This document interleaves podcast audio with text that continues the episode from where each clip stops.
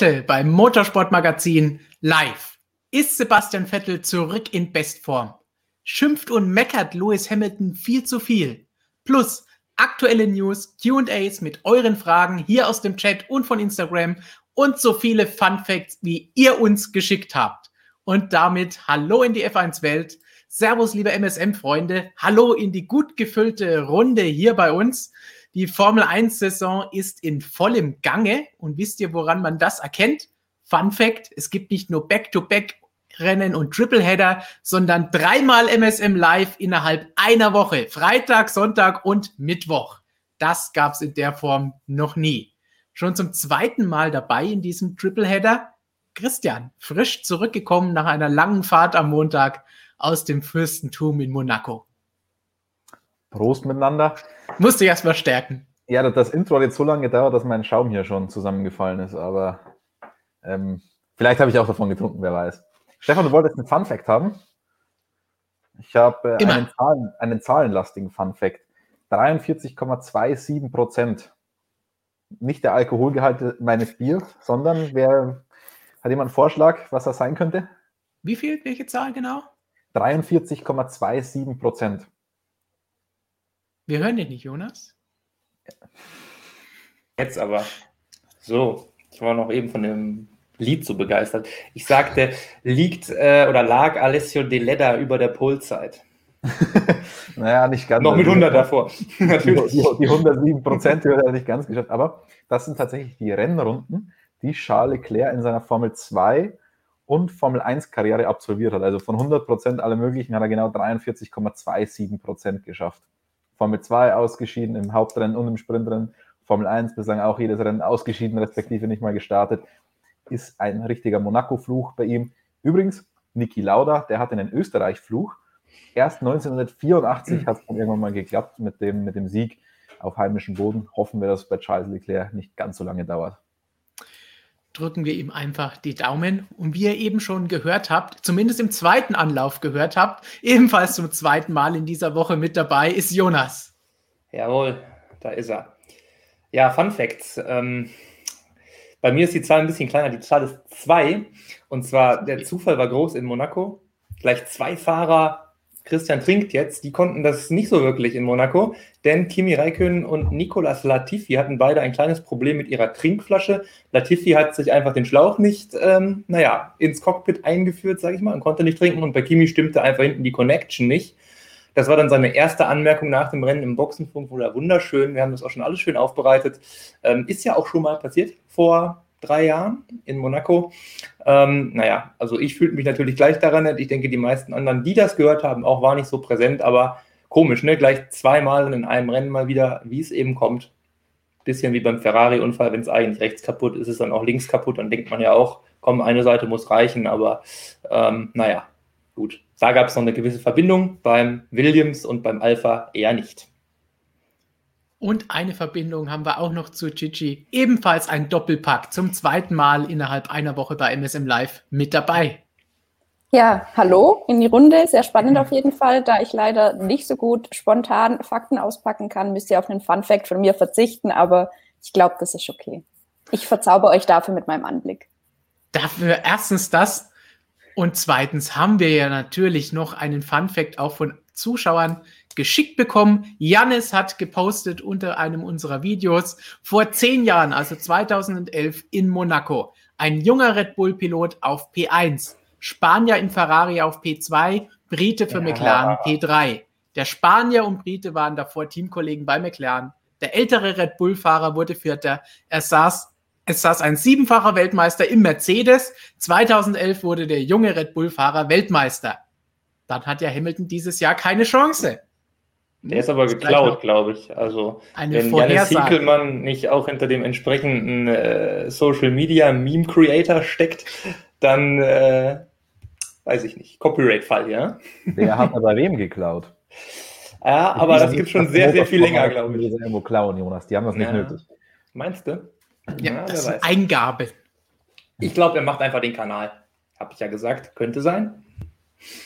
Könnte sein, abwarten, wie wir immer dazu sagen. Nicht abwarten, unser Programm für heute. Gleich geht's los mit unserer ersten Ask MSM-Frage von euch zum Warmwerden. Eine richtig schöne Verbindung für 24 Stunden und Formel 1-Rennen. Danach kommen wir zu unserem Hauptthema. Ist Sebastian Vettel nach diesem Ergebnis in Monaco endlich wieder zurück, wo er hingehört? Ist die Form wieder da? Dann wird Gigi uns ein bisschen erzählen, was ihr dazu zu sagen hattet, eure Meinungen, eure Fragen zu diesem Thema. Dann geht es weiter über Charles Leclerc. War er selbst schuld an, dem, an der Nichtteilnahme durch seinen Unfall? Meckert Hamilton zu viel? Wie sieht es mit Paris aus? All das werden wir jetzt dann noch hintereinander besprechen und am Ende das, worauf ihr alle wartet. Wir beantworten eure Fragen erst von Instagram und danach alle von heute hier aus dem Chat. Wie üblich, Hashtag AskMSM nicht vergessen, wenn ihr unter irgendeinem unserer Videos Fragen stellen wollt, die wir vielleicht hier bei MSM Live oder in irgendeinem anderen Video oder in unserer Printausgabe beantworten, weil auch da haben wir eine Seite extra für Ask MSM gewidmet, wo wir immer spannende Fragen beantworten, die mehr inhaltlicher, erklärender Natur sind und weniger diskutiert werden müssen wie hier. So, damit würde ich sagen, kommen wir jetzt zum Allerwichtigsten und legen gleich los. Vorher verabschieden wir Gigi schnell in den Chat. Sie schaut euch da wie üblich auf die Finger. Ja, seid lieb. Bis später. Bis gleich. Und dann können wir uns jetzt auf die ganz heißen Dinge in der Formel 1 stürzen. Wenn die wichtigen Sachen kommen, wird weggeschnitten, richtig? Ja, jetzt habt ihr gerade ja. richtig spektakuläre Sachen verpasst. Stefan Was Jonas Christian eben ausgepackt hat an Off-the-Record-Geheimnissen in diesen zwei Sekunden. Könnt ihr nicht glauben. So, los geht's wie immer mit unserer Ask MSM-Frage. Und die kommt von Schnitzel TV zu uns. Und Schnitzel TV. Jetzt habe ich Hunger. Das ist nicht okay. Jetzt hast du Hunger. Schnitzel TV fragt, da ja bald der 24-Stunden-Klassiker von der Nordschleife vor der Tür steht, hat mich mal interessiert, wie lange könnten Formel-1-Fahrzeuge an so einem Rennen teilnehmen? Würde die Technik eine geraume Zeit mitspielen oder wäre nach zwei Stunden Schicht im Schacht? Wir gehen jetzt nicht davon aus, dass sie die Nordschleife vom Auf und Ab her oder von den Sicherheitsvorkehrungen nicht schaffen würden, sondern könnten die 24 Stunden im Kreis fahren. Hm, ich sag mal so, heutzutage definitiv viel eher als noch vor, vor einigen Jahren. Denn wir wissen ja, die Motoren müssen relativ lange halten und auch die Getriebe müssen lange halten. Also Motoren habe ich ja im Wesentlichen drei für die ganze Saison. Äh, Getriebe müssen sechs aufeinanderfolgende Rennen halten. Wenn ich das jetzt multipliziere, sechs Rennen, so ein Getriebe, so ein Rennen dauert normalerweise anderthalb Stunden, sind wir bei neun Stunden, gut, da ist dann FP3 und Qualifying auch dabei. Auf ganze 24 Stunden komme ich nicht, wobei natürlich auch nicht gesagt ist, dass so ein Getriebe dann nach, was weiß ich, 15 Stunden auseinanderfällt. Aber so weit sind die Formel 1 Autos eigentlich gar nicht mehr davon entfernt, so ein 24-Stunden-Rennen komplett durchhalten zu können. Klar, nachtanken geht aktuell bei den Autos nicht, also dafür sind sie nicht vorgesehen. Nach anderthalb Stunden oder spätestens zwei Stunden würden die Teile dann auf jeden Fall stehen. Ähm, aber sonst gibt es da eigentlich keine ganz großen Probleme mehr. Würden wir uns das auch 24 Stunden rund um die Uhr antun? Wenn es in Monaco stattfindet, nicht. genau.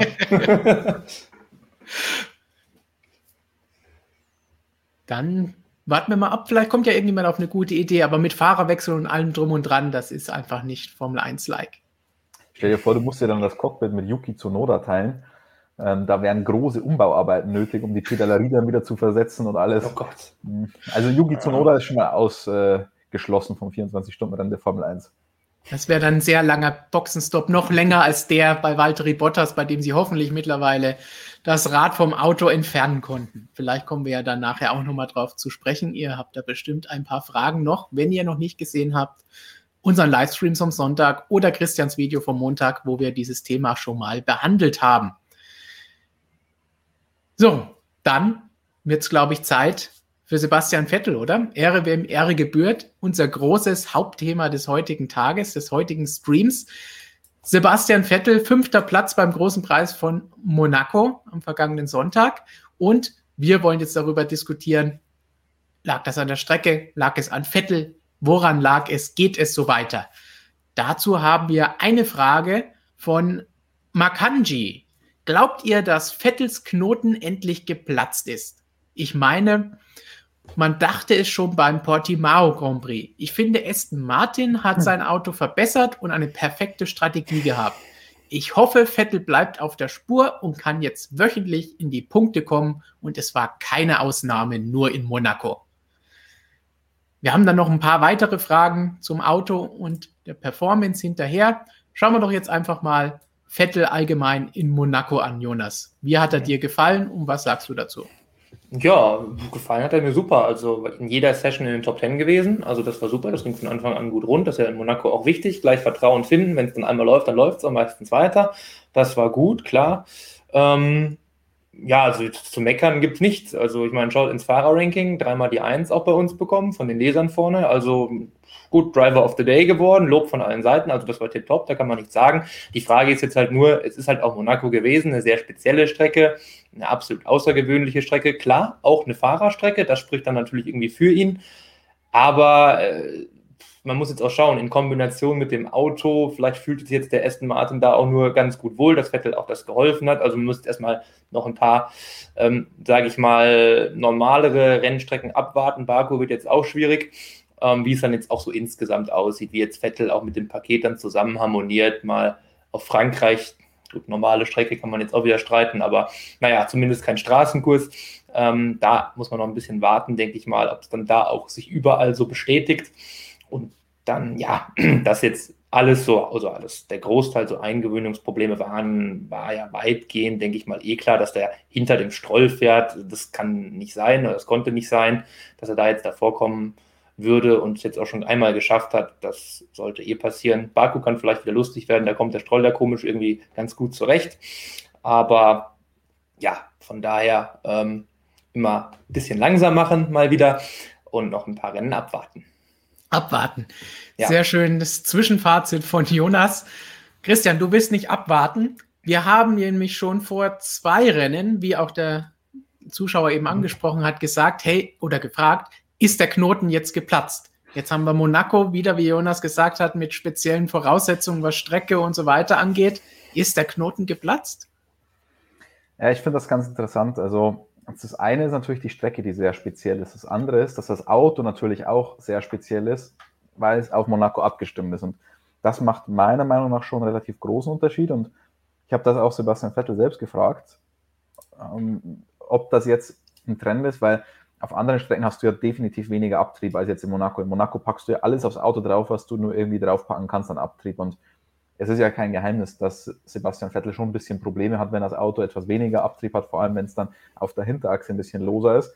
Und er war aber sehr zuversichtlich, dass das keine spezielle Monaco-Sache war. Witzigerweise, ich glaube, ich habe es im Blog auch schon kurz erwähnt, habe ich mit Nico Rosberg genau das gleiche Thema äh, kurz darauf auch noch besprochen und der meinte hingegen sehr wohl, dass es, wenn man dann Abtrieb wegpackt, dass es dann sehr unterschiedlich laufen kann, vor allem jetzt in Baku das ist so ein bisschen Kompromissstrecke, aber da kann man auch auf die Seite gehen mit sehr wenig Abtrieb.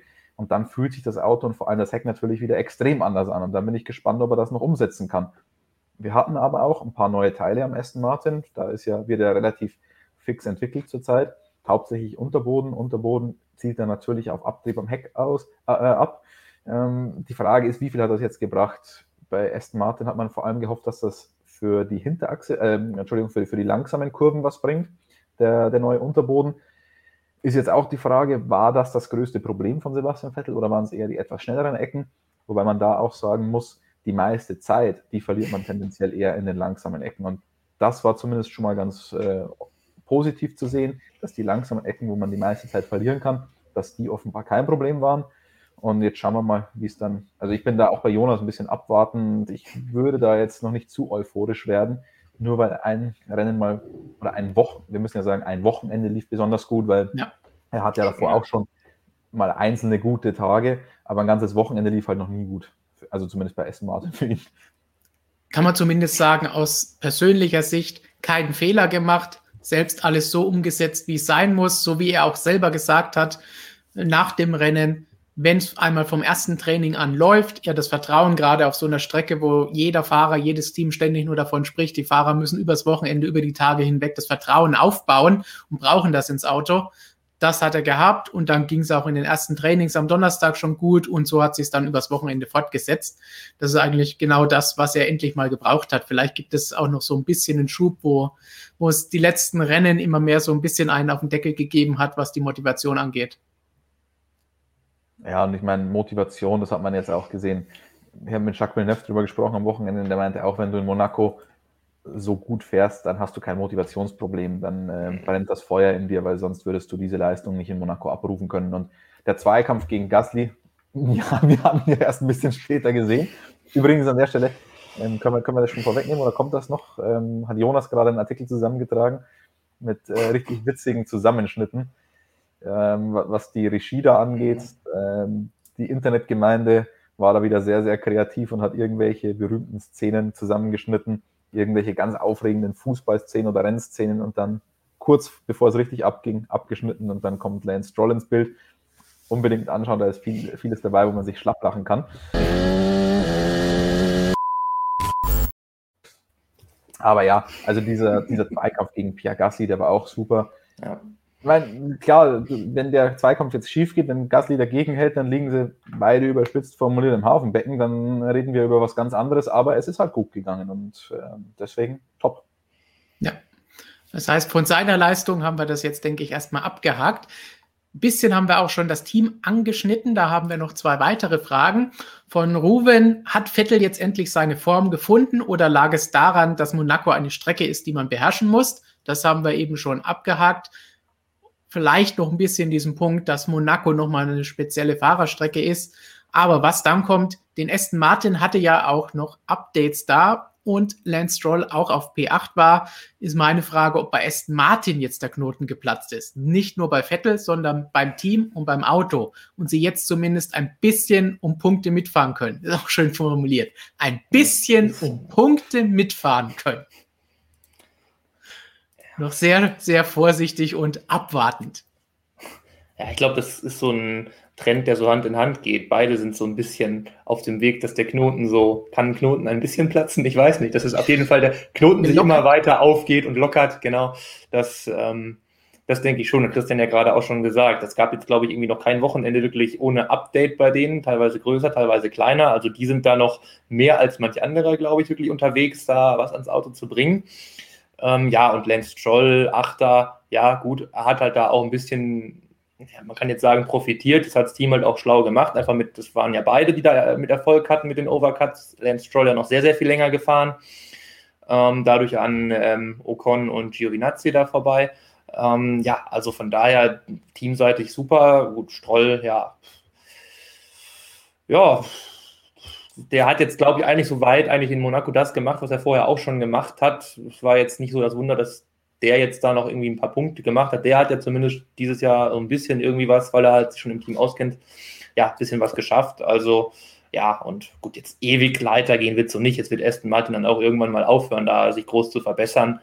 Dass sie jetzt noch auf ein Ferrari oder McLaren-Niveau kommen, kann ich mir jetzt eher schwer bis sehr schwer vorstellen. Aber so, ja, dass wir zuletzt haben wir ja gesagt, Alpine ist jetzt irgendwie auf dem Weg zu den beiden und das sah jetzt wieder gar nicht mehr so aus, kann jetzt auch wieder nur mit der Strecke zusammenhängen. Also, aber die sind jetzt so ein Kandidat, dass ich mal sage, ja, so die letzten Plätze dann in den Top Ten können dann jetzt so, ja, regelmäßig Punkte möglich sein, weil man halt irgendwie mit Alpha Tauri und Alpine auf jeden Fall, dann denke ich, doch mithalten kann. Ferrari, McLaren, naja. Sie haben sie natürlich jetzt auch am Anfang einen recht großen Rückstand eingehandelt, wenn wir uns ja. da jetzt mal ansehen jetzt bei dem Ganzen. Das dann, ist dann für mich schon wieder erledigt und ich jetzt sage, da kommen sie jetzt, denke ich mal, eher nicht mehr ran, außer bei den beiden würde jetzt irgendwie Größeres passieren oder irgendein Big Point bringt sie auf einen Schlag wieder ran, dann okay. Aber selbst dann würde ich sagen, die grundlegende Performance geht dann immer noch so weit auseinander und kommt nicht mehr so schnell so gut zusammen, glaube ich. Kann ich mir nicht vorstellen, dass das dann auch möglich sein wird. Also die anderen beiden da, die jetzt davor sind, haben, glaube ich, da einfach den, den längeren Atem so, und haben auch noch die bessere Ausgangsbasis. Da ist, denke ich, Platz 5 das Beste, was man noch mit rausholen kann. Und das, wenn es so weitergeht, ist durchaus möglich. Allerdings hat Christian ja schon gesagt und du auch, Jonas, muss man da wirklich erstmal schauen, ob es denn so weitergehen kann. So, so sehr wir es dem Team und auch Sebastian Vettel wünschen würden. Aber das war halt jetzt wirklich eine ganz spezielle Strecke. Wobei, passend dazu, wir noch eine Frage haben von Marius. Und der fragt, warum war Aston Martin in Monaco so stark, obwohl die Strecke aufpassen, dem Mercedes in den letzten Jahren und auch dieses Jahr nicht so richtig gelegen hat. Nur ein Sieg seit den Regeländerungen 2017. Das ist jetzt natürlich auch wieder so eine Geschichte, natürlich auch Toto Wolf oder das Team hat jetzt nach dem Wochenende oder schon nach dem Qualifying dann auch gesagt, ja, das Auto ist nicht perfekt für die Strecke, ist das längste Auto und es, es ist jetzt eine Strecke, auf anderen wird das jetzt wieder besser und auf denen wird es dann auch anders liegen und dann können wir es vielleicht wieder umdrehen und hoffentlich war das jetzt nur das eine. Aber so schlecht war es ja nun auch wieder nicht, dass sie da irgendwie fünf Sekunden off the pace waren. Sie waren ja trotzdem dabei. Bottas hätte vielleicht in den Kampf um die Pole oder zumindest die erste Reihe eingreifen können und Hamilton genauso besser sein können. Ja. Und auf Aston Martin übertragen, was glaubt ihr? Ja, auf Aston Martin übertragen war Aston Martin genauso wenig auch jetzt so richtig gut. Also äh, Vettel ja. ist ja dieser Overcut hat halt einfach unfassbar viel gebracht, weil das halt in Monaco ja eigentlich, man weiß das eigentlich so halbwegs, dass das da ein guter, äh, guter strategischer, einen äh, guten strategischen Erfolg bringen kann. Das hat ja eigentlich den Großteil irgendwie eingebracht und dann ist ein Leclerc und ein Bottas ausgefallen äh, oder sind gar nicht gestartet. Also so gesehen, Platz 5, sage ich mal, maximal wäre ja sonst eigentlich Platz 7 drin gewesen. Das ist dann jetzt auch, klar, erster Punkt, deutlich besser. Aber letztlich, an wem ist denn Aston Martin groß vorbeigegangen? Also der Gasly war eigentlich auch schneller. Also man ist an Alpine vorbeigegangen und das war es dann für mich. Also ja, von daher war der Schritt jetzt gar nicht so groß, würde ich mal sagen. Der war auf Vettels Seite scheinbar größer, dadurch, dass er halt auch wirklich klar immer vor Stroll war. Also ich glaube einfach, dass das jetzt vielleicht das so ein bisschen, ähm, naja, so überschattet, sage ich mal in Anführungszeichen. Äh, benutze ich eigentlich nur für andere Sachen das Wort, aber ja, also oder überstrahlt, sage ich mal, dass der Vettel einfach seine Performance, dass da so ein bisschen mehr rausgerissen hat. Ja, ist das vielleicht ein Punkt, wo man sagen kann, okay, er ist jetzt zumindest teamintern vielleicht so weit, dass man von ausgehen könnte, die nächsten Rennen schlägt er Stroll? Ja, also, würde ich auch nicht gehen. Also für mich ist einfach Monaco viel zu spezifisch, viel zu speziell. Da, also auch wenn ich nochmal ganz kurz auf, auf die Fahrzeugperformance zurückkommen darf. Ja. Hm, ich meine, wir reden jetzt auch nicht davon, dass Ferrari die nächsten Rennen gewinnt, oder? Und der Eben. Ferrari war offenbar das schnellste Auto. Also deswegen, da müssen wir wirklich die Kirche im Dorf lassen nach so einem Monaco-Wochenende. Das ist so ein Outlayer, ähm, da können wir wirklich keine Schlüsse daraus ziehen. Und prinzipiell bin ich auch der Meinung, dass der Aston Martin ja gar nicht so schlecht ist, wie er gemacht wurde vor, vor dem Wochenende. Wir dürfen ja nicht vergessen, Lance Stroll ist ja jetzt nicht so ultra weit weg gewesen von den Performances des letzten Jahres. Und wenn wir dann noch einen Sergio Perez an seiner Seite gehabt hätten, dann ja, wäre Aston Martin nicht so schlecht, nicht so, nicht so stark wie letztes Jahr Racing Point, aber auch nicht so schwach, wie sie dieses Jahr bislang waren. Das stimmt, ja. Wollen wir vielleicht passend dazu auch dieses Zitat hier von Ross Braun nochmal heranziehen? Denn wenn wir sagen, Aston Martin war jetzt vielleicht nicht so schlecht, wie sie gemacht wurden, war es Vettel auch nicht so schlecht, wie er gemacht wurde? Oder hat Ross Braun mit Aussagen recht, wenn er sagt, ich gebe offen zu, dass ich in jüngster Zeit so meine Zweifel an ihm, also Vettel, hatte? Er war in seinen letzten Jahren bei Ferrari ein bisschen farblos und auch als er sich Aston Martin angeschlossen hat. Ja, also gut, bei Ferrari, glaube ich, braucht man da jetzt nicht mehr so groß drüber reden. Da war jetzt letzte Saison nicht mehr so viel los, ja. Also da unterschreibe ich das. Und in diesem Jahr, ja, klar, gut, aber das war halt auch irgendwie dieser ganzen, ganzen Sache geschuldet, ne? Also diese, äh, Testfahrten waren jetzt für Vettel kein Ruhmesblatt technischer Sicht, also da ist dann natürlich schwierig und man muss ja auch nur auf die anderen mal schauen. Äh, schaut man sich einen Daniel Ricciardo jetzt an in Monaco, das war ja grauenhaft, also da, da ging ja gar nichts zusammen. Und Sergio Perez bei Red Bull, der tut sich auch noch schwer.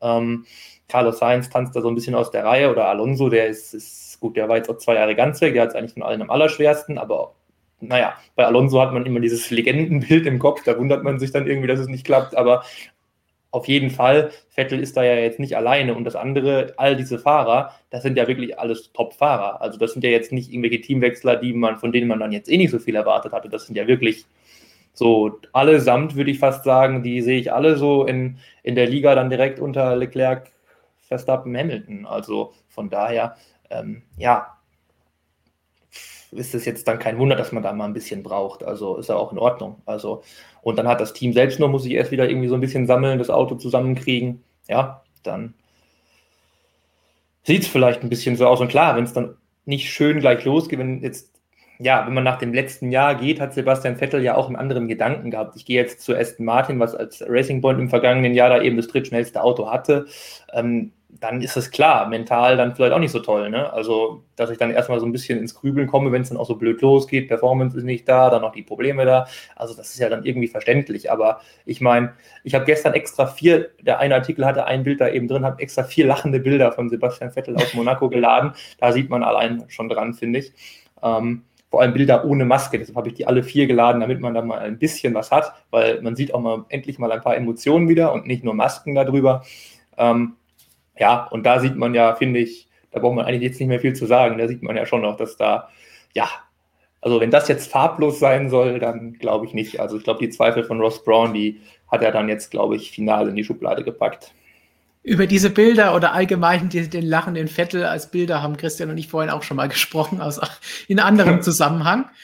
Aber ja, so ist es. Und wie ihr gesehen habt, wir haben jede Menge Artikel auch zu Sebastian Vettel auf unserer Webseite, unter anderem auch hier die Rennanalyse von Jonas geschrieben, von wem sonst, mit vielen, vielen tollen Grafiken und Diagrammen und Tabellen. Da könnt ihr dann nochmal in aller Ausführlichkeit in Ruhe nachlesen, wie das Ganze im Rennen verlaufen ist.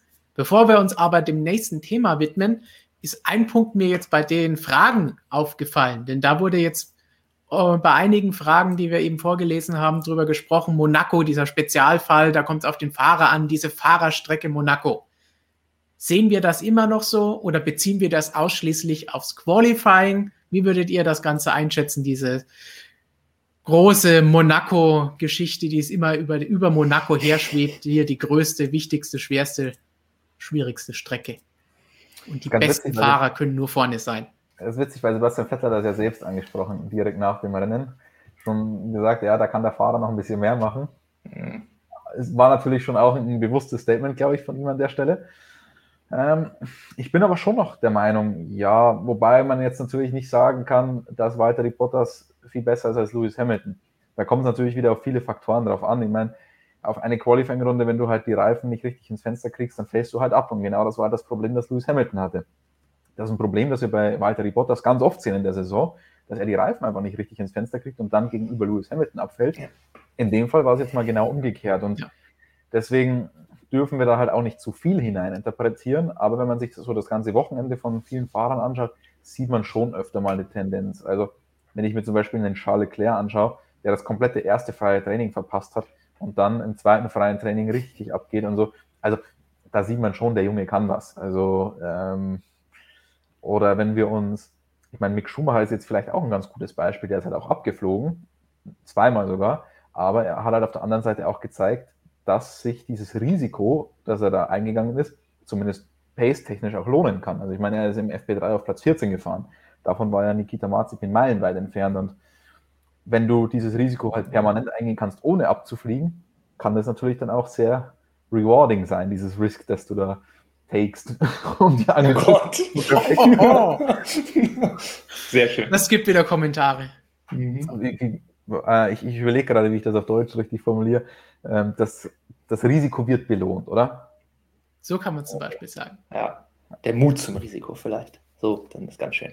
Ähm, ja, also ja, ich glaube auch einfach so, oder ich denke auch Erfahrung ist auch noch so ein Punkt, wirklich dann, wenn man jetzt auf die ganz Jungen schaut, klar, Monaco, wenn man da noch nie gewesen ist, ist dann auch etwas schwieriger natürlich. Wenn man dann sich schon mal grundsätzlich auskennt da, dann ist es auch nochmal eine andere Sache. Ja, aber ansonsten, ich sage eigentlich nur Senna, wenn ich sage, höre Monaco-Fahrerstrecke, dann ist eigentlich alles klar, wenn man sich erinnert, was der damals gemacht hat. Ja, gut, Formel 1 ist heute ein bisschen was anderes, aber äh, trotzdem irgendwie, ja, ich bin dann auch wenn Vettel das sich auch so bewusst so gesagt hat, ähm, ist schon noch was dran. Dann halten wir fest, erstens, wir müssen abwarten, wie eigentlich jedes Mal und immer bei allem.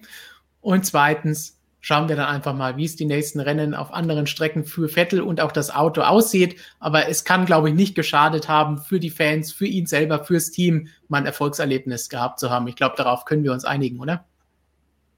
Ja, also ich hoffe auch, und da bin ich übrigens auch mit Ross Brown so ein bisschen der Meinung, also ich habe schon gezweifelt an der, auch an seinem Feuer. Also muss ich schon sagen. Ich bin da jetzt auch noch nicht der hundertprozentigen Überzeugung, dass er jetzt da komplett über den Berg ist. Ähm, ja, es, es, lief halt lang sehr unglücklich und schlecht. Das war ja nicht nur letztes Jahr, es fing ja echt schon ein bisschen vorher an. Ne? Also man kann jetzt dann wieder von Drucksituationen sprechen und dass er eben schlechtere Auto hatte und dann halt mehr rausholen wollte und deshalb all die Fehler, die ja wirklich passiert sind, passiert sind. Aber ja, also es hat sich so ein bisschen aufgebaut eben. Ne? Ähm, deshalb muss man jetzt erstmal wirklich so eine nachhaltige, ja, nach oben zeigende Formkurve sehen, dass man da, sehe ich nämlich auch so, also dass man dann wirklich wieder überzeugt sein kann. Ja. Eine Schwalbe macht noch keinen Sommer. Um diese Floskel zu bemühen. Mhm. Muss ich jetzt was in das Phrasenschwein schmeißen? Wir haben noch keins, aber wir werden irgendwie so ein kleines Formel 1 Auto uns zulegen und dann können wir da einwerfen. Oder ein Schluck pro, pro Floskel. okay, das ist eine ganz andere Variante. Gut, dann wollen wir doch vielleicht einfach mal erfahren, was im Chat los war, was eure Meinung unter unseren Zuschauern ist und ob ihr vielleicht noch Fragen zum Thema Sebastian Vettel habt. Hallo so. Gigi. Hallo. Hm. Welcome back to me. Ähm, Fragen habe ich jetzt so direkt keine entdeckt, aber ähm, ich würde mal sagen, der O-Ton ist, wie ihr schon gesagt habt, äh, abwarten, Kirche im Dorf lassen. Ähm, Monaco ist keine Referenzstrecke, hat jemand geschrieben. Ähm, aber ich denke, ich spreche da für den Großteil des Chats, wenn ich sage, dass äh, sie es Sepp alle gönnen würden, wenn ähm, er diesen positiven Trend fortsetzen könnte. Er hat auf jeden Fall jetzt ein bisschen Selbstvertrauen zurückbekommen, kam oft bisschen mehr, mehr Biss wieder, bisschen mehr Motivation, aber ähm, wenn das Auto da halt nicht mitgeht, dann bringt selbst die größte Motivation oder der größte Biss nichts. Ja. So, so, so gesittet geht's da heute zu. Das gefällt mir. Ja, ich bin, ich bin ganz verwundert. Bisschen langweilig. die sind so still und so da wird nicht gespammt, ich muss nichts löschen, ich muss niemand ähm, ins Timeout schicken. Ich weiß gar nicht, soll ich eigentlich, soll ich gehen? Ich werde heute, glaube ich, nicht gebraucht. Ich glaube, die haben einfach Angst vor dir. Du bist so eine Respektperson, Fiji. Wie, wie, so ein, wie so ein ganz strenger Lehrer, wo man sich einfach nichts getraut hat bei dem. Wie ist die mhm. Rechtschreibung? Was macht sie? Ja, da hat jemand vorhin geschrieben, schaffen wir es, ob, ob wir es schaffen, dass ein Satz gepostet wird, der keine Rechtschreibfehler hat. Und, ja. ja. aber eigentlich, unsere User sind, finde ich, für Internetverhältnisse sehr gesittet, was das angeht. Wir loben jedes Mal, jedes Mal suche ich jetzt eine lange Frage raus. Nachher haben wir zum dritten Mal in Folge wieder so eine lange Frage. Also freut euch da schon mal. Ich, ich werde vorher noch mal was trinken, bevor ich das Ding dann vorlesen muss. Genau, du kannst schon mal vortrinken für mich. Hoffentlich hilft das dann der Kehle.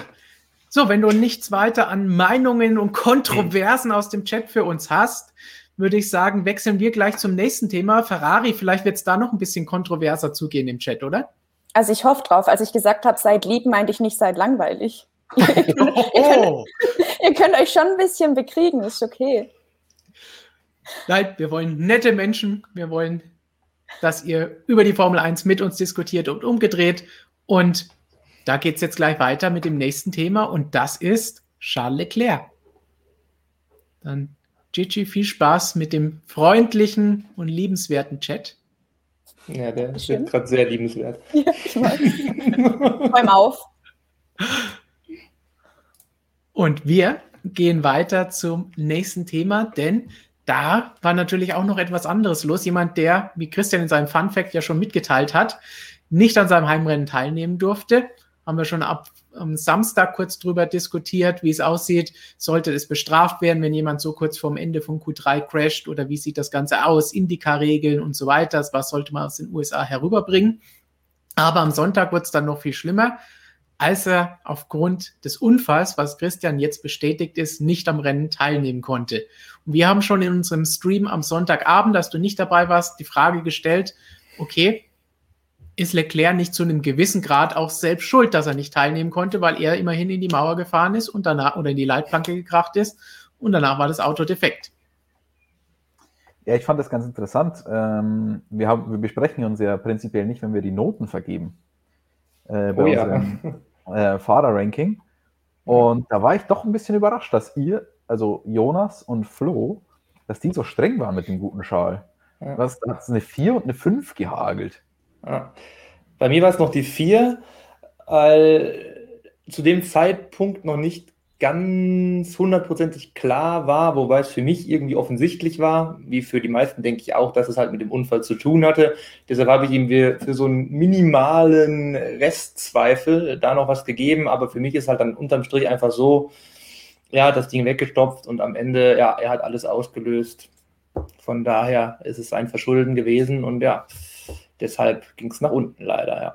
Aber, und da- das finde ich, also da bin ich ganz anderer Meinung als Ja. ihr beide, denn es ist nicht so gewesen wie bei Mick Schumacher, dass er das Ding im FP3 weggestopft hätte, wo es um nichts geht, äh, wo du eigentlich nur verlieren kannst, wo du dann deine Qualifying-Teilnahme verlieren kannst. Es war auch nicht im Q1, wo es nur darum geht, weiterzukommen. Es war der allerletzte Versuch, nachdem er schon eine absolut schnellste Runde gefahren hat, die ihm am Ende auch die Pole gebracht hat.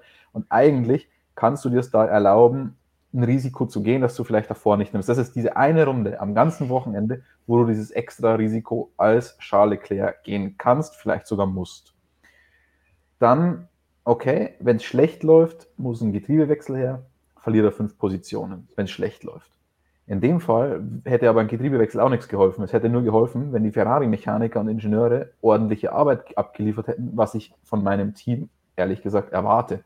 Ich finde das ziemlich amateurhaft, was Ferrari da gemacht hat, zu sagen, ja, sie haben das Teil gewechselt, was kaputt war und danach noch sagen, naja, wir dürfen ja die anderen Teile gar nicht wechseln, weil Parc Fermé, ganz ehrlich, diese Liste, die uns Joe Bauer da immer schickt vor dem Rennen, wo alles drinnen steht, welche Teile gewechselt wurden, da wird so viel gewechselt, da wird auch auf Verdacht gewechselt. Wenn ich einen Verdacht habe, dass etwas nicht halten könnte, wird es auch gewechselt. Und Ferrari hat wirklich nur auf das beschränkt, was offensichtlich kaputt war.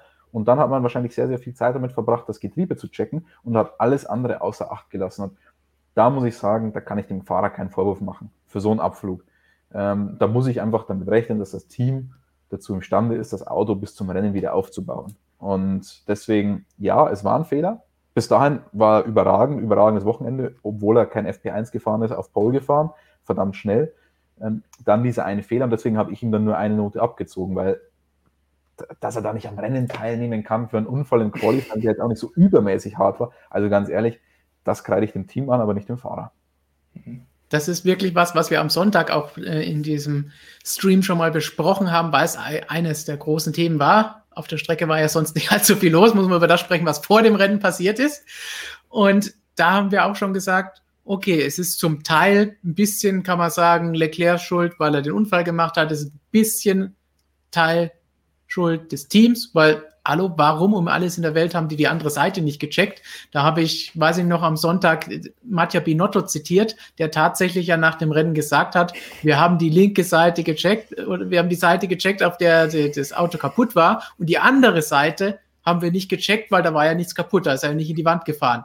Was ist das für eine Aussage in der heut, heutigen Formel 1? Da habe ich noch gesagt, okay, man weiß nie, wie er das gesagt hat, ob da noch was anderes war, wie er es gemeint hat. Aber an sich darf sowas ja gar nicht passieren. Das ist ja das typische Ferrari, was man früher mal gesagt hat und sich drüber lustig gemacht hat, äh, vor Schumacher-Zeiten, wo großes Chaos herrscht. Äh, Die, die können ja nicht einfach nur die Hälfte des Autos checken, wenn einer so gegen die Wand gefahren ist. Ja, also Ja. Ich habe Mattia Binotto tatsächlich auch gefragt, ob das vielleicht auch eine Folge des Budget Caps ist, weil jedes Teil, das ich austausche, kostet halt Geld, das mir dann am Ende vom Entwicklungsbudget abgeht. Er hat das natürlich vehement äh, verneint und meinte, wir dürfen ja nur, da hat er dann diesen Satz gebracht, wo er meinte, wir dürfen ja nur das wechseln, was defekt ist. Wo ich hundertprozentig davon überzeugt bin, hätte Ferrari der FIA, also da bin ich zu tausend Prozent überzeugt von, hätte Ferrari der FIA gesagt, wir tauschen die linke Seite auch, haben da Verdacht, dass was kaputt gegangen ist bei dem Unfall, was ja auch logisch erklärbar wäre und im Nachhinein ja auch goldrichtig gewesen wäre, dann hätte die FIA hundertprozentig dem Ganzen zugestimmt, zu sagen, ja, okay, ihr Ja. könnt das Teil tauschen. Ähm, Budget Cap ähm, muss man sich dann auch fragen. Ich meine, klar, solche Schäden sind teuer. Wir haben es bei Mick Schumachers Unfall gesehen. Günther Wir haben es selbst bei Mercedes gehört, damals äh, in, damals in Imola, vor grauer Zeit. Ich meine, gut, der Unfall war heftig und da geht es dann nicht darum, wie teuer der absolut ist, sondern nur, dass der dann vom Budget Cap abgeht. Beim Mick Schumacher war es einfach so, da ist es dann wirklich, was kostet Haas der Unfall, kann man sich das überhaupt leisten, weil die sind ja doch noch ein ganz, ganz, ganzes Stück weg vom Budget Cap. 300 bis 500.000 hat es gekostet. Ich würde jetzt mal sagen, der Unfall von, Le äh, von Leclerc, der war nicht ganz so heftig wie der von Mick, aber der von Mick war jetzt auch kein Horrorunfall, kann man sagen. Nee. Und ich habe da ja mal nachgezählt in dieser Liste. Bei Ferrari hat man 10 Baugruppen insgesamt getauscht nach dem Unfall, bei Haas 21. Ähm, und eigentlich ist Mick ja auch nur mit einer Seite angeschlagen. Also, ich finde, da war Ferrari ein bisschen vorsichtig oder ein bisschen nachlässig bei der ganzen Geschichte. Ja. Ich muss, und das interessiert mich tatsächlich, mal eine Statistik machen und das mal dieses Jahr aufrollen, wie viele Teile im Park Fermé getauscht werden und wie viele in den letzten Jahren getauscht werden. Weil wenn ich mir die Listen so anschaue, glaube ich schon, die Listen in der Vergangenheit waren ja tatsächlich so, dass die Top-Teams überproportional viel getauscht haben. Es werden ja auch Teile getauscht, wenn die Autos nicht gecrashed sind. Also wir, fast bei jedem Auto werden Teile getauscht nach dem Qualifying, weil die irgendeinen Verdacht haben, dass da was nicht passt oder da was nicht passt. Also fast an jedem Auto werden Teile getauscht. Und ich habe den Verdacht, dass es in der Vergangenheit vor dem Budget Cap tatsächlich deutlich mehr waren als jetzt. Aber das ist nur ein Verdacht, das ist ja. nur ein bisschen subjektiv, das muss ich noch alles mal genau zählen und dann eine Statistik machen. Das wäre, denke ich, ein sehr, sehr interessanter Vergleich, um zu sehen, wie viel wurde da letztes Jahr oder die letzten Jahre verhältnismäßig getauscht und wie viel jetzt. Wobei so wirklich erschließt sich mir das nicht, weil sie würden das ja eh nur mit Teilen austauschen, die sie schon da haben. Und wenn ja, dann die Ausbauen noch brauchbar sind, ist es ja nicht wie ein Getriebe, sondern wenn da irgendeine Aufhängung noch funktioniert, kann man die ja weiterhin verwenden. Ja, das ist die Frage. Wenn du die natürlich austauscht, dann gibt es ja normalerweise einen Grund, dann hast du einen Verdacht und dann, wenn du die beim nächsten Rennen wieder einsetzt, ähm, naja, dann musst du dich fragen, warum du sie überhaupt ausgetauscht hast. Und wenn du sagst, du reparierst sie, beim Reparieren ist es immer so eine Sache. Du kannst das schon auch machen, wie mit dem Monocoque zum Beispiel, aber es wird halt schwerer. Also so ein repariertes Monocoque ist einfach schwerer, weil du schauen musst, dass du die Steifigkeit noch erreichst und das machst du dann mit zusätzlichen Lagen, Carbon und so weiter. Das ist halt dann nicht so optimal. Deswegen in der Regel und Formel 1 in diesem High-Performance-Anspruch ist es schon so, dass du dann einfach sagst, okay, das Ding ist für die Tonne, das ist weg und du brauchst ein komplett neues, wenn du die komplette Performance dann haben willst. Gut, aber will ich die Performance und vor allen Dingen die Zuverlässigkeit nicht in einem Rennen, das gerade ein paar Stunden vor der Tür steht? Also, dann dem, würde ich das Fall, tauschen. Du stehst in Monaco auf Pole, da gehst du kein Risiko ein. Ja. Das musst du machen. Ob das jetzt, ob dir dann die 100.000 oder 200.000, was weiß ich, wie viel das Ding dann, so teuer ist das jetzt auch. Auf so einer Hinterachse ist jetzt nicht so krass übermäßig teuer. Ich meine, eine andere, ja gut, so ein Radträger und eine Radnabe, das kostet schon was. Aber trotzdem, das hätte Ferrari das Ganze schon wert sein müssen. Ich meine, im Nachhinein ist man immer schlauer, da redet man sich leicht, aber ich war trotzdem überrascht, dass man so wenig getauscht hat nach so einem Unfall. Ja. Also gerade das hat sich mir gar nicht erschlossen. Deswegen, das war auch das, was ich da am Sonntag gesagt habe. Warum? Wie kann man so eine Aussage tätigen? Sich da hinstellen und sagen, ja, auf der Seite war nichts, da haben wir noch nicht mehr nachgeschaut. Das war sehr, sehr, sehr fragwürdig aus meiner Sicht. Es gibt vielleicht eine Erklärung, vielleicht hören wir sie dann beim nächsten Rennen von Mattia Binotto und Ferrari, aber aktuell halte ich das Ganze für sehr fragwürdig. Aber wir hatten ja tatsächlich auch schon die Gelegenheit, dann nachträglich noch mit Ferrari zu sprechen. Ich habe telefoniert, ähm, nachdem die Analyse abgeschlossen war und sie haben gesagt, es stand einfach nicht so in ihren Protokollen, dass sie dann das überprüfen. Ähm, die Protokolle müssen da, werden da jetzt definitiv auch geändert, aber es ist mir absolut rätselhaft. Also ich bin mir zu 100% sicher, dass das bei Mercedes so nicht ja. passiert wäre. Also ja, es ist richtig bitter, aber na, ist nun mal leider passiert für Charles Leclerc. Genau, abschließend zu diesem Ferrari-Thema kannst du vielleicht noch mal kurz erklären, was war denn jetzt der Ausfallgrund? Weil das hatten wir zumindest noch in keinem Video. Natürlich, wie wir hier auf dem Bildschirm sehen, in einem Artikel auf unserer Seite seit Montag natürlich schon drauf. Ja, ich habe es ja in einem Video schon mal ein bisschen erklärt. Da haben wir noch nicht die allerletzten Informationen. Ich habe da einen Kugelschreiber zur Hand genommen. Ich habe jetzt auch wieder einen Kugelschreiber, aber es ist der Kugelschreiber von Roger mit der, mit der Kuh hinten drauf, mit der Schweizer Kuh. Da kann man das vielleicht noch ein bisschen schöner mit erklären. Aber, aber rot sieht fast Ferrari-artig aus.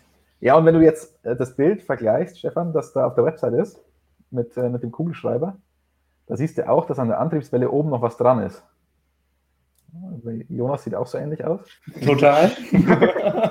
so einfach ist das hier nicht. Mhm.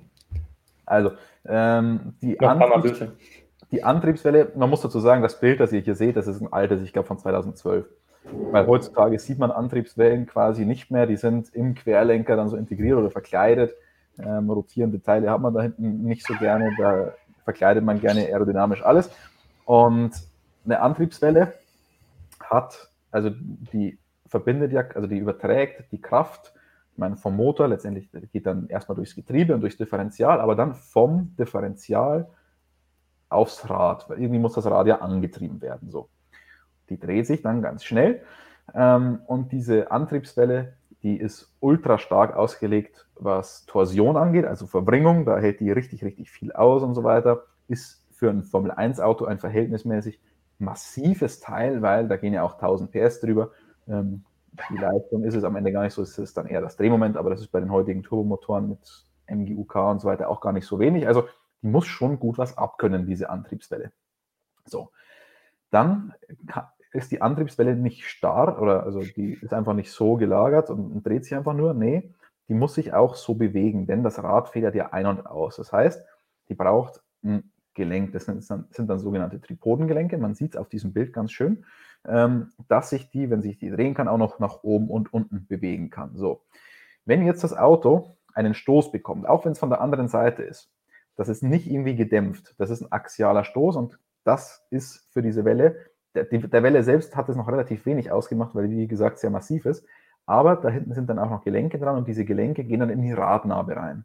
Also da muss ja die Kraft dann irgendwie übertragen werden von der Welle auf die Radnabe und das Rad andrehen.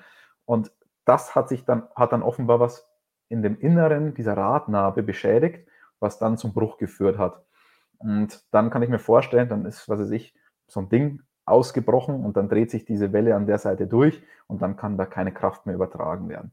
Das Problem daran, und da muss man vielleicht Ferrari ein ganz, ganz klein bisschen in Schutz nehmen, ist, ich kann in der, Bock, in, in, der, in der Garage kann ich das Getriebe, kann ich relativ genau inspizieren, kann da überall reinleuchten, mir das anschauen, ähm, kann unter Aufsicht der FIA das, glaube ich, sogar noch auseinandernehmen, ähm, kann dann den Motor anwerfen und das Getriebe durchschalten, jeden einzelnen Gang, kann überprüfen, ob das funktioniert. Was ich nicht machen kann, ist, also wenn ich den Motor dann anmache und das Getriebe durchschalte, dann ist das Auto aufgebockt und die Radnaben, die drehen sich leer durch, da sind noch keine Räder drauf und es ist eh alles in der Luft.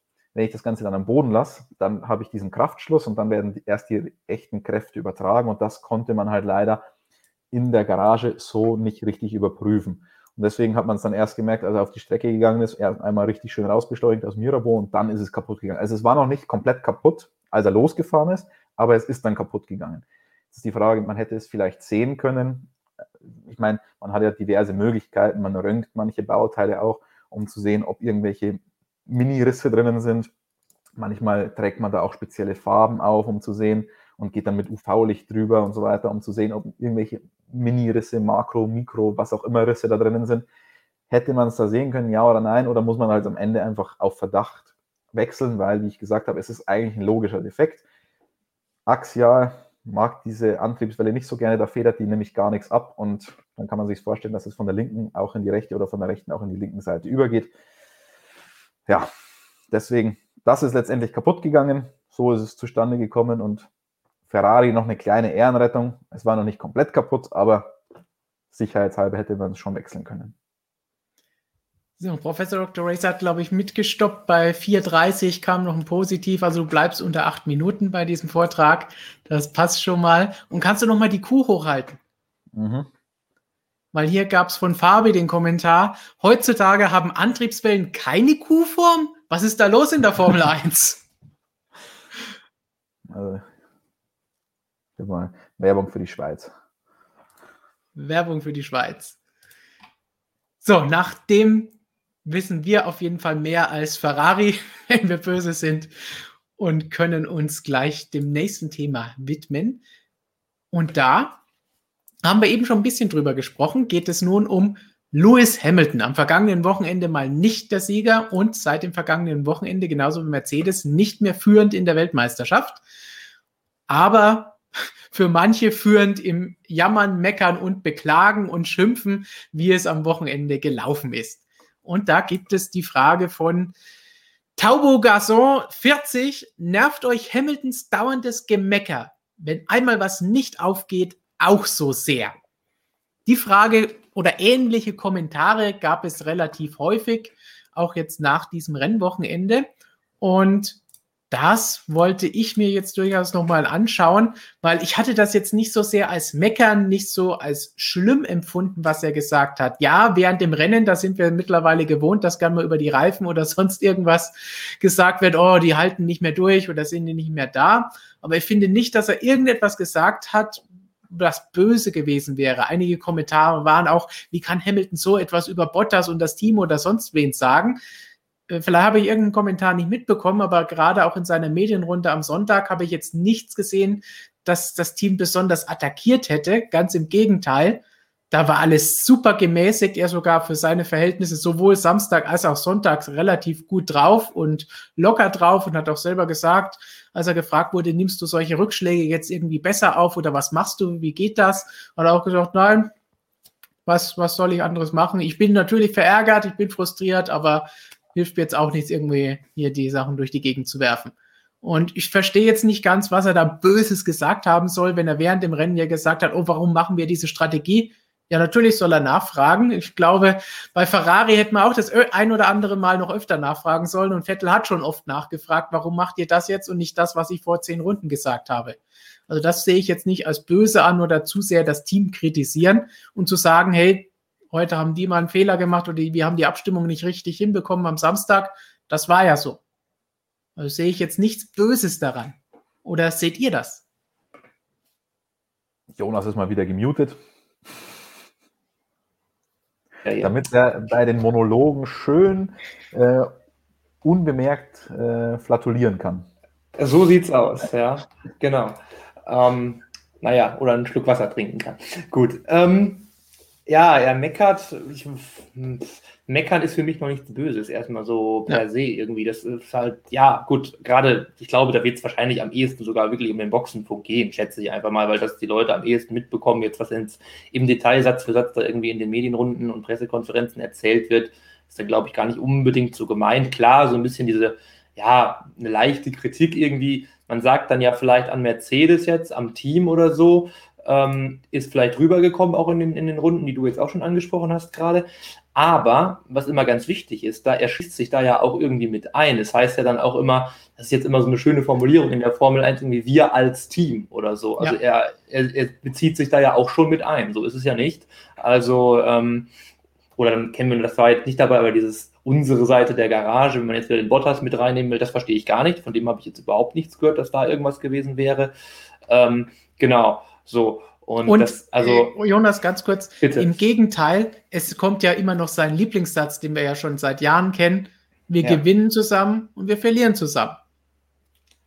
Ja, genau. Also das ist, das, den kennen wir auch, ja, und lernen daraus dann und alles. Ja, also das ist, ja, klar, im ersten Moment, äh, gerade so am Funk, das wirkt, das wirkt halt wirklich jetzt mal, sage ich mal, sehr anschuldigend. Wenn man dann mal ein bisschen zurückschaut und sich alles anschaut, dann merkt man auch, ja, er war ja selbst irgendwie beteiligt an der ganzen Entscheidung, ähm, da den Undercut zu versuchen. Also, ja, gut, dann kann man dann letztlich dann doch mal, es wirkt halt wirklich dann gut am, am, Funk, wie gesagt, schon recht anklagen, wie konnte das passieren und dann auch am, am, Ende noch irgendwie Geis oder was. Also dann, wenn man so denkt, da spricht er tatsächlich dann jetzt seine Strategen dann an, ja, das kann man vielleicht irgendwie so auffassen, würde ich sagen. Also da kommt es her jetzt, würde ich mal sagen. Einfach, aber verstehe ich irgendwo. Hamilton ist gut, wenn es nicht läuft, habe ich jetzt hier auch schon gelesen, ist immer irgendwie dann schon jemand, der dann im Funk das dann auch wirklich anspricht und dann da auch sehr, recht genervt wirkt, sage ich mal, ja, wenn es nicht läuft.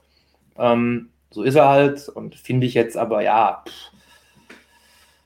pff, ja, so dramatisch nicht. Klar, es kann mal irgendwie so ein bisschen einen nerven, verstehe ich auch, aber ich finde es jetzt nicht so, äh, dass es mich jetzt unfassbar ankotzen würde. aber fällt es bei Hamilton nicht einfach nur auf, wenn es heißt, oh, immer wenn es bei ihm mal nicht läuft, dann beschwert er sich? Ja, aber es läuft halt so selten, dass ja, es natürlich auffällt, genau. wenn er sich mal beschwert. Eben, richtig, dann ist es klar. Also das ist halt bei ihm der Sonderfall. Also wenn man bei irgendwem anders jetzt sagt, oh, wow, da wird er hochgejubelt, wenn mal irgendwo mal endlich mal was funktioniert. Bei ihm ist halt das Gegenteil der Fall. Und dann ist das halt das Besondere, was dann halt auch irgendwie herausgegriffen wird. Und das ist ja dann auch nur ganz normal, dass das dann halt auch mal irgendwie dargestellt wird. Der Klassiker ist halt, dass er das sagt, was du gerade auch alles so aufgezählt hast. Ne? Also wir gewinnen, verlieren zusammen, ein Team. Der erste Satz, der nach einem Rennsieg kommt, ist immer der, weiß ich nicht, fünf Sätze Richtung Brixworth, Brackley, Stuttgart und wo Kuala auch immer auf dieser Welt noch irgendwelche Mercedes-Werkstätten sich befinden, Kuala Lumpur, genau. Ähm, ja, also das ist halt auch immer, das interessiert ja keinen, das schreiben wir ja auch nicht an jedes Wochenende. Hamilton lobt Fabrik und tausend Mitarbeiter in, in äh, Brixworth oder Brackley, das interessiert ja keinen. Also klar, das ist super, das, das muss er halt auch immer sagen und für die Mitarbeiter ist es schön, aber das ist ja keine Schlagzeile. Also von daher, klar, dass man dann irgendwie immer das rauspickt. Christian, mhm. wie hast du das Ganze erlebt? Geh mal, du musst mal einen Tag nach, vor, äh, nach hinten quasi gehen, am Samstag, Stefan, bei den News, beim Motorsportmagazin. Ähm, und nach dem Qualifying, finde ich, hat sich das schon ein bisschen anders angehört. Da war er mehr niedergeschlagen und mehr mhm. geknickt, das stimmt. Ja, nicht nur geknickt, sondern da finde ich, ist er schon ein bisschen aufs Team losgegangen. Also, wir haben mich da auch nach der Medienrunde mit Kollegen unterhalten, wie die das interpretiert haben, weil man neigt, also es ist ja manchmal ein bisschen schwer, wenn du so eine Media, Medienrunde gehört hast. Du interpretierst ja für dich immer ein bisschen was hinein oder verstehst das immer mhm. auf gewisse Weise. Deswegen höre ich mich da auch gerne nochmal ein bisschen um, wie die Kollegen das Ganze wahrgenommen haben, die auch in der Medienrunde waren. Und wir haben uns dann angeschaut und haben schon gesagt, naja, das war schon Richtung Team, ging das schon ein bisschen. Und Hamilton hat ganz klar gesagt, ähm, er wollte da was anderes machen und das Team hat sich hat aber dann was anderes gemacht und er versteht es nicht, warum man diesen Weg eingeschlagen hat. Und das finde ich ist dann schon ein bisschen, naja, nicht, finde ich dann nicht so ganz okay. Es ist, wenn du so lange so dominant bist, dann bist du es einfach nicht mehr gewohnt, dass es auch mal anders sein kann. Und ähm, das finde ich ein bisschen schade, um ehrlich zu sein, weil eigentlich ist da, wäre das doch schön, wenn das öfter so wäre. Und Lewis Hamilton hat oft genug gesagt, er will diese Competition, er will nicht immer nur gegen den Teamkollegen fahren. Und wenn er dann die Competition hat, dann finde ich, ich will es jetzt nicht zu krass dramatisieren, aber dann heul er schon ein bisschen rum. Ähm, du kannst doch nicht sagen, du willst die Competition und dann gewinnst du einmal nicht und dann beschwerst du dich wieder über alles. Also dann musst du dich halt auch mal hinstellen und sagen, ja, das ist die Formel 1. Du kannst ja nicht immer gewinnen. Oder das ist das Leben. Du kannst nicht bei jedem einzelnen Rennen gewinnen. Es muss halt auch sowas geben. Und heute haben wir vielleicht insgesamt nicht so einen guten Job gemacht. Aber es ist klar, du kannst nicht jedes Rennen gewinnen. Und das gehört, finde ich, dazu. Und wenn Lewis Hamilton öfter mal sagt, dass ähm, er wünscht sich diese Competition, dann muss er eigentlich auch ein bisschen besser, finde ich, damit leben können. Wobei insgesamt hat er dann schon diese Floskeln auch rausgehauen, wir äh, gewinnen und verlieren zusammen und so weiter. Aber er hat schon auch deutlich angesprochen, dass das Team da offenbar was verbockt hat und eine Richtung eingeschlagen hat, die er eigentlich nicht so wollte.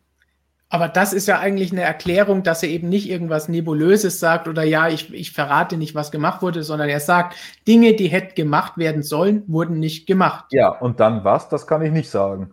Und dann fährt der Bottas mit dem gleichen Setup und der fährt auf Platz 3. Also, ganz so schlimm war es wohl nicht. Also, ich sag mal so, ich glaube, oder ich bin mir sehr, sehr sicher, dass wir sowas von einem Michael Schumacher in Ferrari-Hochzeiten, wenn der mal ein Rennen nicht gewonnen hat, nicht gehört hätten oder haben. Er hat schon auch äh, Aussagen getätigt, die jetzt nicht unbedingt die besten waren, aber ja, schwer zu vergleichen. Mhm. Ja, aber eher intern dann, glaube ich, auf den Tisch ja. gehauen. Aber genau. hier wird es wahrscheinlich auch eher, wie hier ja auch steht, hinter geschlossenen Türen. Da wird es dann sicherlich auch nochmal. Also, ich habe das hier jetzt nicht als auf den Tisch hauen oder als scharfe Kritik ja, ja verstanden, fand das jetzt nicht ja. so schlimm. Aber das ist ja das Schöne, dass wir darüber hier diskutieren können, auch mit euch und sagt uns im Chat, damit Gigi was zu tun hat, was, was ihr von diesen Aussagen haltet und nicht einfach nur auf Hamilton schimpfen, weil ihr ihn nicht leiden könnt. Das ist keine Diskussion, das sind keine Argumente. Ich sehe schon, einige Sachen wurden jetzt gelöscht, also ja. jetzt gibt's nicht mehr die Aussagen, es ist langweilig im Chat. Aber warum? Auf Basis der Argumente und der Aussagen, ja, ist das hart oder ist es nicht hart? Das wollen wir von euch dann gleich hören. Weil hier solche Aussagen fand ich jetzt nicht als das Schlimmste. Es war überraschend, weil normalerweise, wie du sagst, es sowas bei Mercedes eigentlich nicht gibt. Aber um jetzt zu dem zurückzukommen, was ich interessant fand, ist das mit dem Wettbewerb.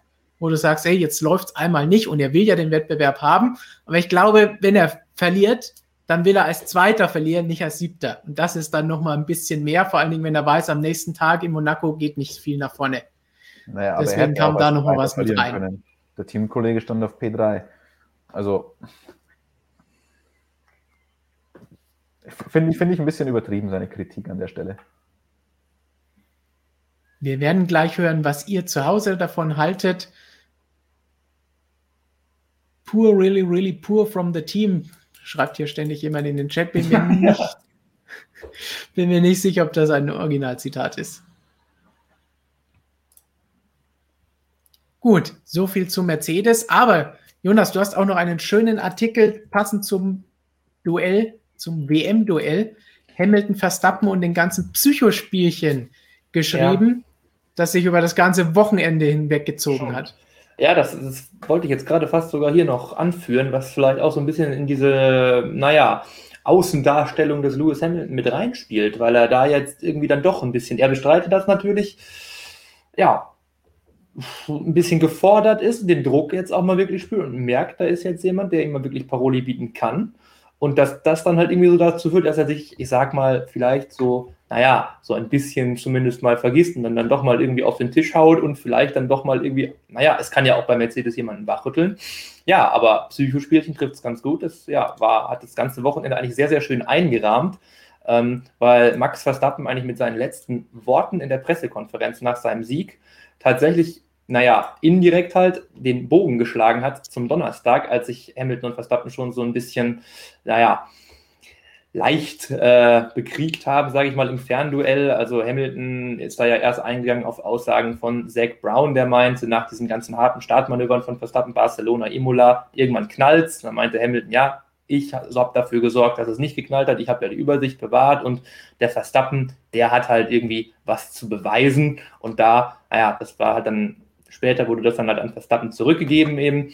Und der meinte, nee, habe ich nicht. Und naja, Zach Brown, der redet auch immer gerne viel und alles, naja, aber da war so ein bisschen schon dieser Zwist jetzt zwischen den beiden so gelegt. Und dann ging es am ganzen Wochenende so ein bisschen so weiter. Äh, Horner wurde auch angesprochen dann auf eben diesen Disput. Und dann meinte er, ja, der Verstappen, äh, ja, der ist jetzt so ein bisschen bei Hamilton schon im Kopf. Also so wie wir das nur früher aus Rosberg, Hamilton-Zeiten kennen, sage ich mal, da war ja Nico dann immer nachher, hat es ja auch immer Bottas 80 Mal empfohlen, dass er den, den Hamilton psychisch unbedingt aus dem Gleichgewicht bringen muss und so.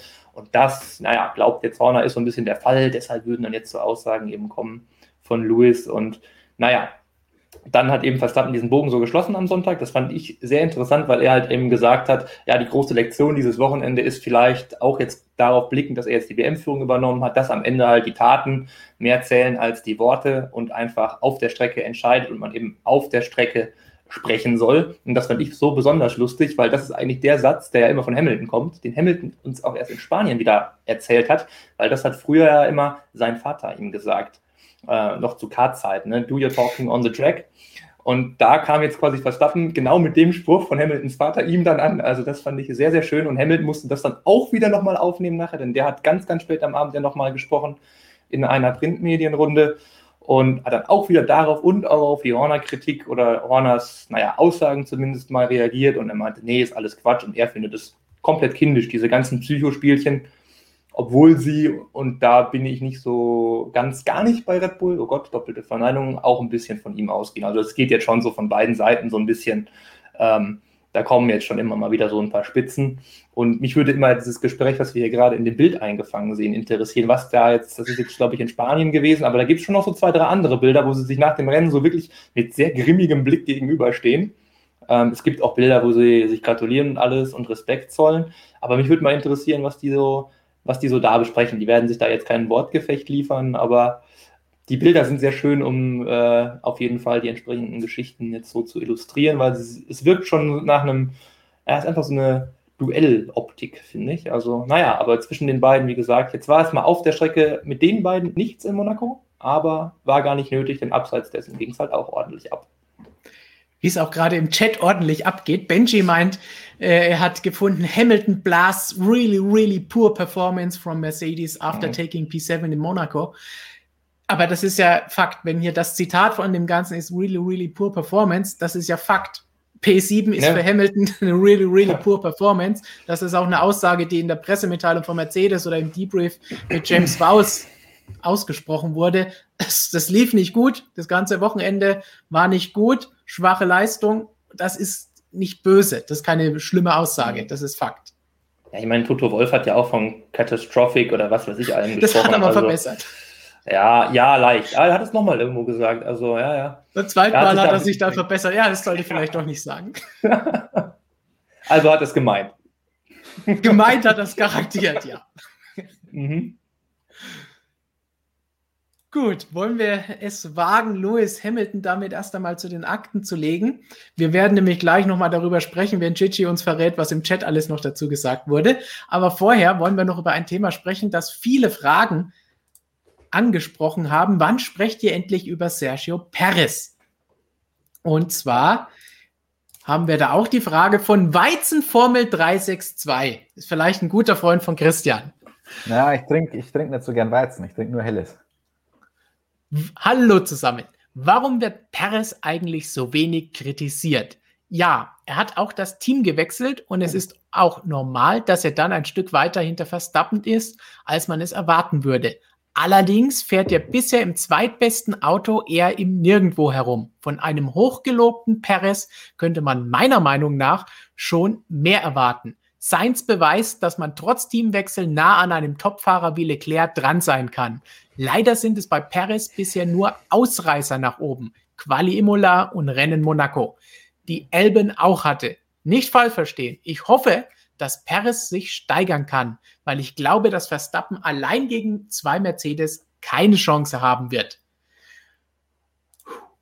Luft durchholen und dann über Paris diskutieren. Haben wir ja auch schon öfter mal gemacht. Mhm. Aber die Leute interessiert immer wieder das Ganze. Und allein zu der ersten Aussage hier von Weizenformel Warum wird Perez eigentlich so wenig kritisiert? Ich glaube, am meisten kritisiert wird er wie jeder Fahrer von Red Bull von Dr. Marco, denn der hat auch heute wieder in einem Interview in der Sportbild gesagt, ja, also bei Perez, das ist noch nicht so gut. Wenn der endlich mal besser ist und auf Niveau von Bottas ist, dann würde sowas wie in Barcelona mit der Strategie auch nicht mehr passieren. Ja, Stefan, ich finde das total witzig, weil uns, unsere User finden jetzt offenbar teilweise, Perez wird zu wenig kritisiert. Ich habe am Wochenende einen Shitstorm aus Mexiko bekommen, einen kleinen, auf Twitter, weil ähm, oh. ich habe nach, ja, das war auch nach Barcelona mit Dr. Helmut Marco relativ ausführlich gesprochen und dann habe ich mal gefragt, mit ein paar Tagen Abstand nach dem Grand Prix, es wurde viel auf Red Bull ähm, rumgehackt, dass die Strategie so schlecht war und dass man deswegen den Grand Prix verloren hätte. Da habe ich gesagt, was haben denn die Analysen jetzt ergeben? Hätte man das Rennen gewinnen können oder unter welchen Voraussetzungen hätte man das Rennen gewinnen können? Und die ganz klare Antwort war, ja, wenn der Perez gut gewesen wäre. Weil dann hätte der Hamilton den Stopp gar nicht machen können und so weiter. Also eine, eine klare Aussage. Also ich meine, er hat ja recht damit. Ja. Er ist halt nicht jemand, ja. der einfach dann jemanden in Schutz nimmt, so wie das Christian Horner ganz gerne macht oder wie fast jeder. Er sagt, er spricht halt die Sachen so an, wie sie sind. Ja. Ähm, und darauf habe ich Sergio Perez dann in der Pressekonferenz am Mittwoch bin nicht drauf reingefallen. Ich bin ein bisschen stolz. Am Monaco-Mittwoch angesprochen. Und er hat davor schon, also man muss dazu sagen, diese Pressekonferenzen, Pressekonferenzen sind ein bisschen kompliziert, weil die funktionieren ja heute alle dann über Zoom. Auch wenn wir an der Strecke sind, müssen wir uns da einwählen. Dann müssen wir da auf Zoom die Hand heben und so weiter. Und du musst die Hand ja quasi schon relativ früh heben, weil sonst ist am Ende keine Zeit mehr für, keine Zeit mehr für deine Frage. Und dann hat Perez Teile der Frage eigentlich schon ein bisschen vorweggenommen und so meine Hand war aber schon gehoben, dann musste ich quasi die Frage stellen. Also das ist immer, wenn ihr euch vielleicht wundern solltet, wenn ihr diese Pressekonferenzen manchmal seht, es läuft manchmal logistisch ein bisschen schwierig ab, so dass man manche Fragen nicht mehr so stellen kann, hat sich aber davor schon gemeldet und das ist ein bisschen ungut. Jedenfalls habe ich, er hat davor schon gesagt, er verspürt irgendwie keinen zusätzlichen Druck und was auch immer. Dann habe ich die Frage ein bisschen um, umformuliert, die ich mir eigentlich vorgenommen hatte zu fragen. Und dann habe ich gemeint, naja, der Dr. Marco hat gesagt, sie hätten das Rennen gewinnen können, wenn du besser gewesen wärst. Und es ist ja auch kein Geheimnis, dass du bei Red Bull unter Vertrag genommen wurdest, damit Red Bull einen zweiten Fahrer hat, mit dem sie dann um die WM fahren können. Spürst du da eine gewisse andere Verantwortung und so weiter? Ähm, weil Druck hat er davor schon gesagt, hat er nicht extra und so weiter. Aber das, deswegen habe ich das so ein bisschen über die Verantwortungsschiene gebracht. Und dann habe ich wirklich auf diese Frage in der Pressekonferenz, die wurde dann rausgeschnitten als Video und ging dann in Mexiko rum und ich habe einen Shitstorm geerntet dafür, weil ich, da, weil ich mich erdreiste, so eine böse Frage zu stellen. Also wollte ich nur mal erwähnt haben an der Stelle, weil gesagt wird, wir kritisieren Perez zu wenig. In Mexiko kritisieren wir ihn zu viel. Wenn man nur eine Frage stellt und noch nicht mal kritisiert. Gut, aber Jonas, wie, wie siehst du Perez jetzt die ja. ersten fünf Rennen? Ja, ja, also klar, also das, bis jetzt ist es, um zu helfen, was wofür er geholt wurde, zu wenig. Das Barcelona-Beispiel, was wir gerade gehört haben, ist da das Beste, finde ich. Ich finde, bis jetzt ist das, was eigentlich so seine ähm, größte Schwäche halt ist, die wir halt alle kennen, die Qualifying-Schwäche, ist halt die, die da jetzt einfach wirklich im Weg steht, weil auch er da zu weit hinten ist halt einfach und das ist mittlerweile halt so schnell, das haben wir ja auch schon bei einem Bottas gesehen, wenn der nur hinter ein Auto fällt am Start, wenn vorne der Zug einmal fünf Sekunden weg ist, reicht ja schon, dann ist das Rennen schon vorbei und dann kann er auch kaum noch helfen oder wenn es ganz schnell läuft, ist er sogar noch weiter hinten und das ist irgendwie so, wenn er das verbessert bekommt, dann wird es reichen, weil die Rennpace, die ist bei ihm, ist, ist, die ist da, also das, das funktioniert. Ähm, und das ist einfach, das zieht alles so krass runter.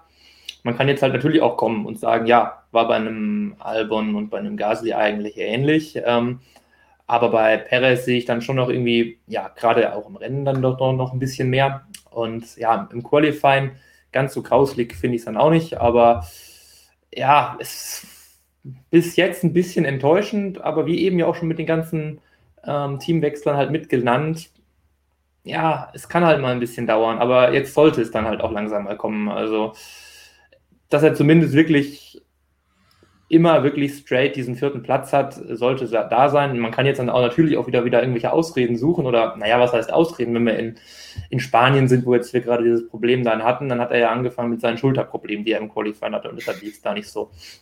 Man muss dann halt immer schauen, ne? also klar, ich kann halt einfach irgendwas erzählen, um es zu erklären, aber erstmal weiß ich nicht, wenn das jetzt mehrfach passiert dann oder wenn es sich immer irgendwas Komisches ausdenkt, warum jetzt irgendwas nicht geklappt hat, dann ist es was anderes. Aber so einmal, das glaube ich mal. Und ähm, ja, deshalb. Ja, unterm Strich großartig kritisieren braucht man ihn, finde ich, noch nicht. Aber ähm, da sollte dann jetzt langsam mal mehr kommen. Also viel abwarten, sagen wir es mal so, ist da jetzt nicht mehr möglich. Hm, genau. Gut, dann warten wir trotzdem ab, was da passiert. Aber es ist durchaus eine interessante Geschichte, weil die WM ja jetzt so knapp ist, auch bei den Konstrukteuren, dass es da durchaus interessant wird, dass Perez ja. da eingreifen muss. Wobei wir dürfen nicht vergessen, Perez ist aktuell ja vor Bottas. Also ich meine, klar, Bottas hatte ultra Pech. Ja. Aber, aber trotzdem, ich meine, am Ende der Saison oder in, in fünf Jahren, wenn du dann auf die Wertung schaust, dann wird sich keiner mehr daran erinnern, dass, dass der Bottas Pech hatte Perez hat jetzt auch kein Glück, aber es wird sich keiner daran erinnern, wie das Ganze lief. Und ähm, auch wenn Perez noch nicht das geliefert hat, was man insgesamt von ihm erwartet hatte, insgesamt bin ich der Meinung, er macht seinen Job jetzt schon besser als Albon und Gasly zusammen in den zwei Jahren, die sie hatten. Also alleine dieses P2 in Imola, auch wenn er dann das Rennen richtig verbockt hat, das war mit Abstand sein schlechtestes Rennen. Ja. Aber da war schon mal zumindest zu sehen, dass mit ihm zu rechnen ist und dass man den Gegner auch mal unter Druck setzen kann. Und wenn der jetzt einmal das Qualifying noch ordentlich hinbekommt, dann bin ich auch der Meinung, und nicht weil jetzt hinter mir ein Mexikaner mit Knarre steht, ähm, dann bin ich der Meinung, der, der kann da schon ein ordentliches Wörtchen mitsprechen. Ob er es konstant schafft, das ist die Frage, ob er es so konstant schafft wie Bottas. Ich habe ja im letzten, nee, im vorletzten Livestream oder im vorvorletzten Livestream ein Plädoyer gehalten für Valtteri Bottas. Ähm, da ähm, ob er das dann so konstant schafft wie Walter Bottas, das weiß ich nicht, aber er ist auf jeden Fall ein großer Fortschritt, meiner Meinung nach, im Vergleich zu Gasly und Albon. Ja, würde ich auch sagen. Es ist besser, aber es ist noch nicht 100% das, was sich das Team erwartet. Aber ich sehe jetzt nicht, wie es auch öfter in den Kommentaren aktuell zu lesen ist, dass der Gefahr läuft, hier während der Saison schon wieder rausgeworfen zu werden. Also das, die Gefahr ist nicht vorhanden und die sehe ich nicht. Und deswegen Ruhe bewahren bei der ganzen Geschichte.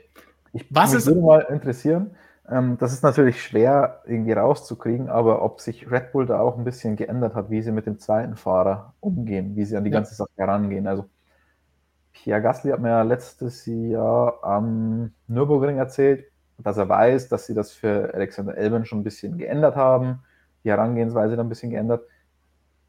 Ist natürlich jetzt auch aus seiner Warte der ist jetzt nicht der, der beste Kronzeuge dafür. Der hat natürlich auch ein bisschen Interesse, das jetzt besser darzustellen für den Elbern als für sich. Also zumindest was das Umfeld dort angeht. Die Fahrer haben letztendlich auch keinen Vergleich, weil sie nicht wissen, wie es zuvor ist, wie es, wie es zuvor war mit den anderen Fahrern. Aber ich glaube schon, dass der Red Bull sich auch ein paar Gedanken machen musste, oder ich weiß nicht, ob es immer noch so ist, dass man, den zweiten, dass man sich da ein bisschen mehr Mühe gibt, diesen zweiten Fahrer zu integrieren. Weil davor hat sich alles so extrem auf Verstappen fokussiert und Einfach nur wichtig, dass der vorne irgendwie die Möglichkeit hat zu gewinnen und der zweite Fahrer ist völlig egal. Ich hoffe und ich glaube schon, dass man da jetzt auch verstanden hat, dass man den zweiten Fahrer auch braucht, wenn man so eine WM gewinnen will. Spätestens jetzt, wo sie sich in dieser Situation befinden, wo es auch drauf ankommt, die letzten Jahre hat das überhaupt keine Rolle gespielt, sehen sie es, denke ich, auch relativ schnell. So wie einige von unseren Zuschauern gesehen und gesagt haben im Chat, dass es eine Hilfe gegeben hätte, mit der du keinen Shitstorm aus Mexiko erhalten hättest, nämlich wenn du so ausgesehen hättest. Dann hätte niemand auch nur ein Wort gesagt oder gewagt, dich zu kritisieren. Ach, Mexiko. Ich, ho ich hoffe, wir dürfen dieses Jahr wieder hin. Eines meiner absoluten Lieblingsrennen, wobei es dieses Jahr dann gefährlich wird. Also muss ich vielleicht die nächsten äh, Pressekonferenzen ein bisschen freundlichere Fragen stellen. Musst du noch mal ein bisschen aufholen. Aber es ist auch schön, wie es genau hier perfekt in die Mitte auf dich drauf passt. ähm, aber nein, ich freue mich trotzdem extrem auf Mexiko, muss ich sagen. Also ich hoffe, dass das klappt dieses Jahr noch. Gut, dann wollen wir doch noch mal hören, was ihr als Zuschauer bei uns alles zu sagen hattet zu unseren Themen, die wir gerade eben besprochen haben, unter anderem Leclerc, Hamilton, da kann ich mir vorstellen, hat Gigi jetzt noch einiges an Sachen und Kommentaren für uns dabei und natürlich jetzt auch zu Perez. Also erstmal werde ich nie wieder den Fehler machen zu sagen, dass es langweilig im Chat ist. Ich habe sofort bezahlen dürfen. Also noch während ich geredet habe, ähm, da Props an den Chat. Also ihr habt mich da eines Besseren belehrt. Dann ähm, würde ich jetzt erstmal mit Ferrari anfangen, so der Reihe nach. Ja. Und zwar würde ich da gebeten vom Professor Dr. Racer, dass ihr doch die gute Leistung von Carlos Sainz noch anerkennt, weil an diesem Wochenende war ja nicht alles schlecht für Ferrari, sondern ähm, der Spanier hat ja ein Podium eingefahren. Also an dieser Stelle sei meine Pflicht getan. Daumen Wenn ihr noch ein paar Takte sagen wollt zu Sainz, Nein. Ja, top. Also es ist leider schnell erledigt. Also das war, ja, der war super drauf. Der war jetzt von diesem Übermenschen Leclerc gar nicht so weit weg mal wieder. Also ja, kein Fehler gemacht. Rennen am Ende ja sogar fast geglaubt, er könnte noch was gegen Verstappen tun, aber naja, das war Quatsch, aber super solide. Also dem kann man keinen Vorwurf machen. Also tipptopp, ja. Von Gut. allen Wechseln, finde ich, schlägt er sich am besten, weil er hat auch eine richtig ja. krasse Benchmark mit Charles Leclerc. Ähm, er ist konstant hinter Leclerc, muss man sagen, aber der Abstand auf Leclerc ist sehr vertretbar und deswegen. Daumen hoch. Jetzt in Monaco, wenn man sich genau angeschaut hat, er war immer wieder dann Erster, war vor Leclerc, aber Leclerc hat dann immer noch zurückschlagen können und war dann am Ende doch wieder schneller. Und das ohne FP1. Deswegen, ich will jetzt die Leistung von Carlos Sainz nicht zu sehr schmälern, aber Leclerc war trotzdem eine Nummer besser. Und man muss klar sagen, er wäre, wenn Leclerc fährt, wenn Verstappen da ist und Bottas durchfährt, nicht aufs Podium gekommen. Wahrscheinlich. Monaco nicht. bedingt. Wobei, gegen Bottas wäre spannend geworden, meiner Meinung nach. Ähm, weil der Mercedes hatte ja schon ein bisschen Probleme mit der Tireware und mhm. ich habe es jetzt gar nicht mehr ganz im Kopf, wann der, wann der Seins an die Box ist, um ehrlich zu sein. Also auf jeden Fall, ja. glaube alle nach den Mercedes. Aber der Overcut war ja am Ende gar nicht mal so verkehrt, wie wir bei Sebastian Vettel gelernt haben. Ich will es jetzt aber nicht zu, nee, ich will das jetzt nicht zu weit ausführen, weil ich es nicht mehr auswendig weiß, ob, Leclerc, äh, ob, ob Sainz nach Bottas an die Box ist oder nicht. Weiß ich nicht mehr auswendig. Pardon. Vielleicht passend zu Science gleich noch äh, von MSC Matika. Die Eingewöhnung an die komplexen Autos ist sehr schwierig und für, wird für jeden neuen Fahrer je Streckentyp mindestens sechs Rennen dauern. Science zeigt hier eine positive Ausnahme in Großbuchstaben. Paris wird noch sein Potenzial zeigen. Vettel auch. Was haben wir sonst noch an Meinungen zu Ferrari oder den nächsten Themen? Ähm, gehen wir gleich weiter zu Lewis Hamilton, weil also da eine ne Zeit lang ging es da so schnell, dass ich gar nicht erst irgendwelche Kommentare rauskopiert habe, weil die einen waren natürlich der Meinung, dass es gar nicht geht und die anderen waren der Meinung, dass es schon irgendwo verständlich ist. Ähm, ich habe dann mal so ein paar Sachen rausgesucht, also auch ähm, ohne da Lewis anzugehen, ähm, gibt es Menschen, die eben sagen, das ist sehr bockiges Verhalten, sehr dievenhaft und eigentlich mögen sie Lewis, aber sowas geht nicht. Jemand hat sogar gefragt, ob ähm, Hamilton und Neymar nicht befreundet sind. Also vielleicht hat er sich da was abgeschaut, ich weiß nicht.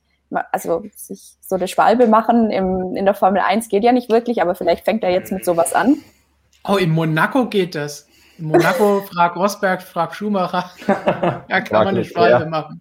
Frag Leclerc. Manche übrigens an der Stelle ganz witzig sind der festen Überzeugung, äh, Hamilton hätte, wann war das, 2018 oder 2000, nee, 2019 Montreal gegen Vettel.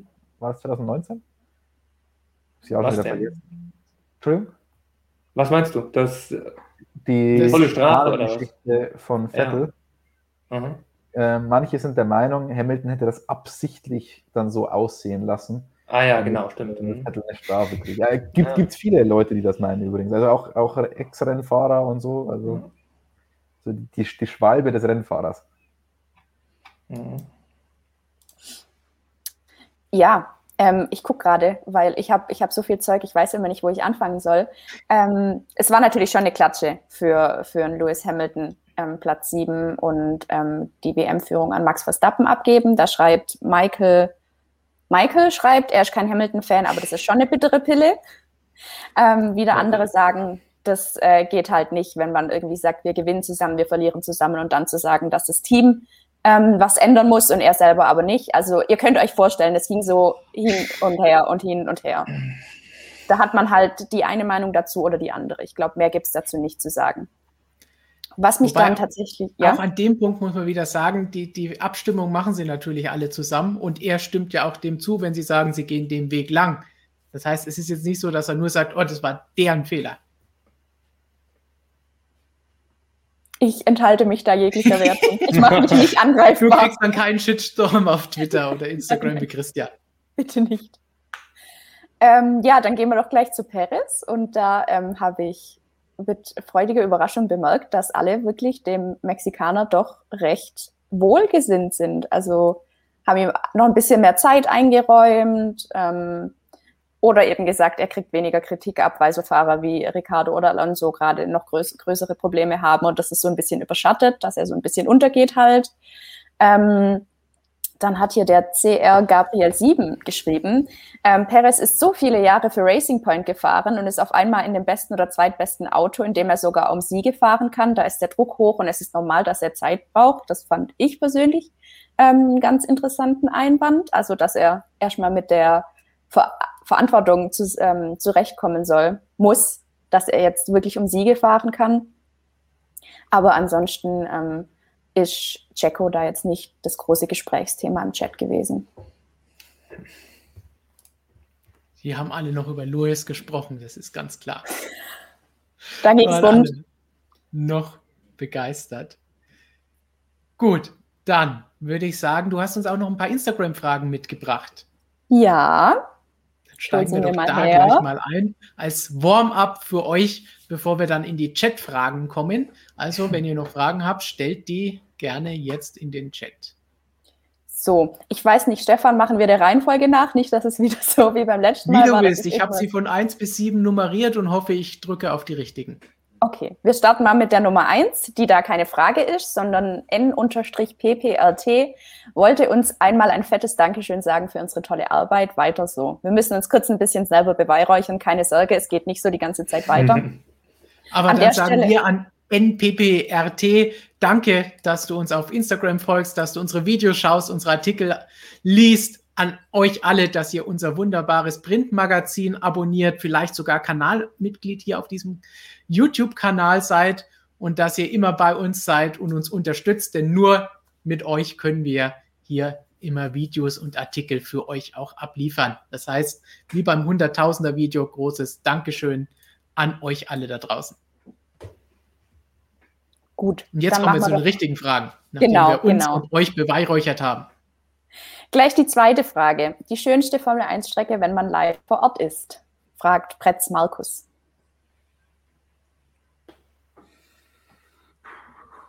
Hm. Müssen wir fast äh, definieren. Jetzt ist es für dich, für, ist für uns zum Arbeiten, ist es als Zuschauer, ist es für Action, ist es, weil die Strecke so geil ist zum Fahren, das sind unterschiedliche Geschichten glaube, wir haben Christian schon öfter gesagt, also zum Arbeiten ist Red Bull Ring schon eine schöne Geschichte. Den können wir da schon mal ganz gut abhaken.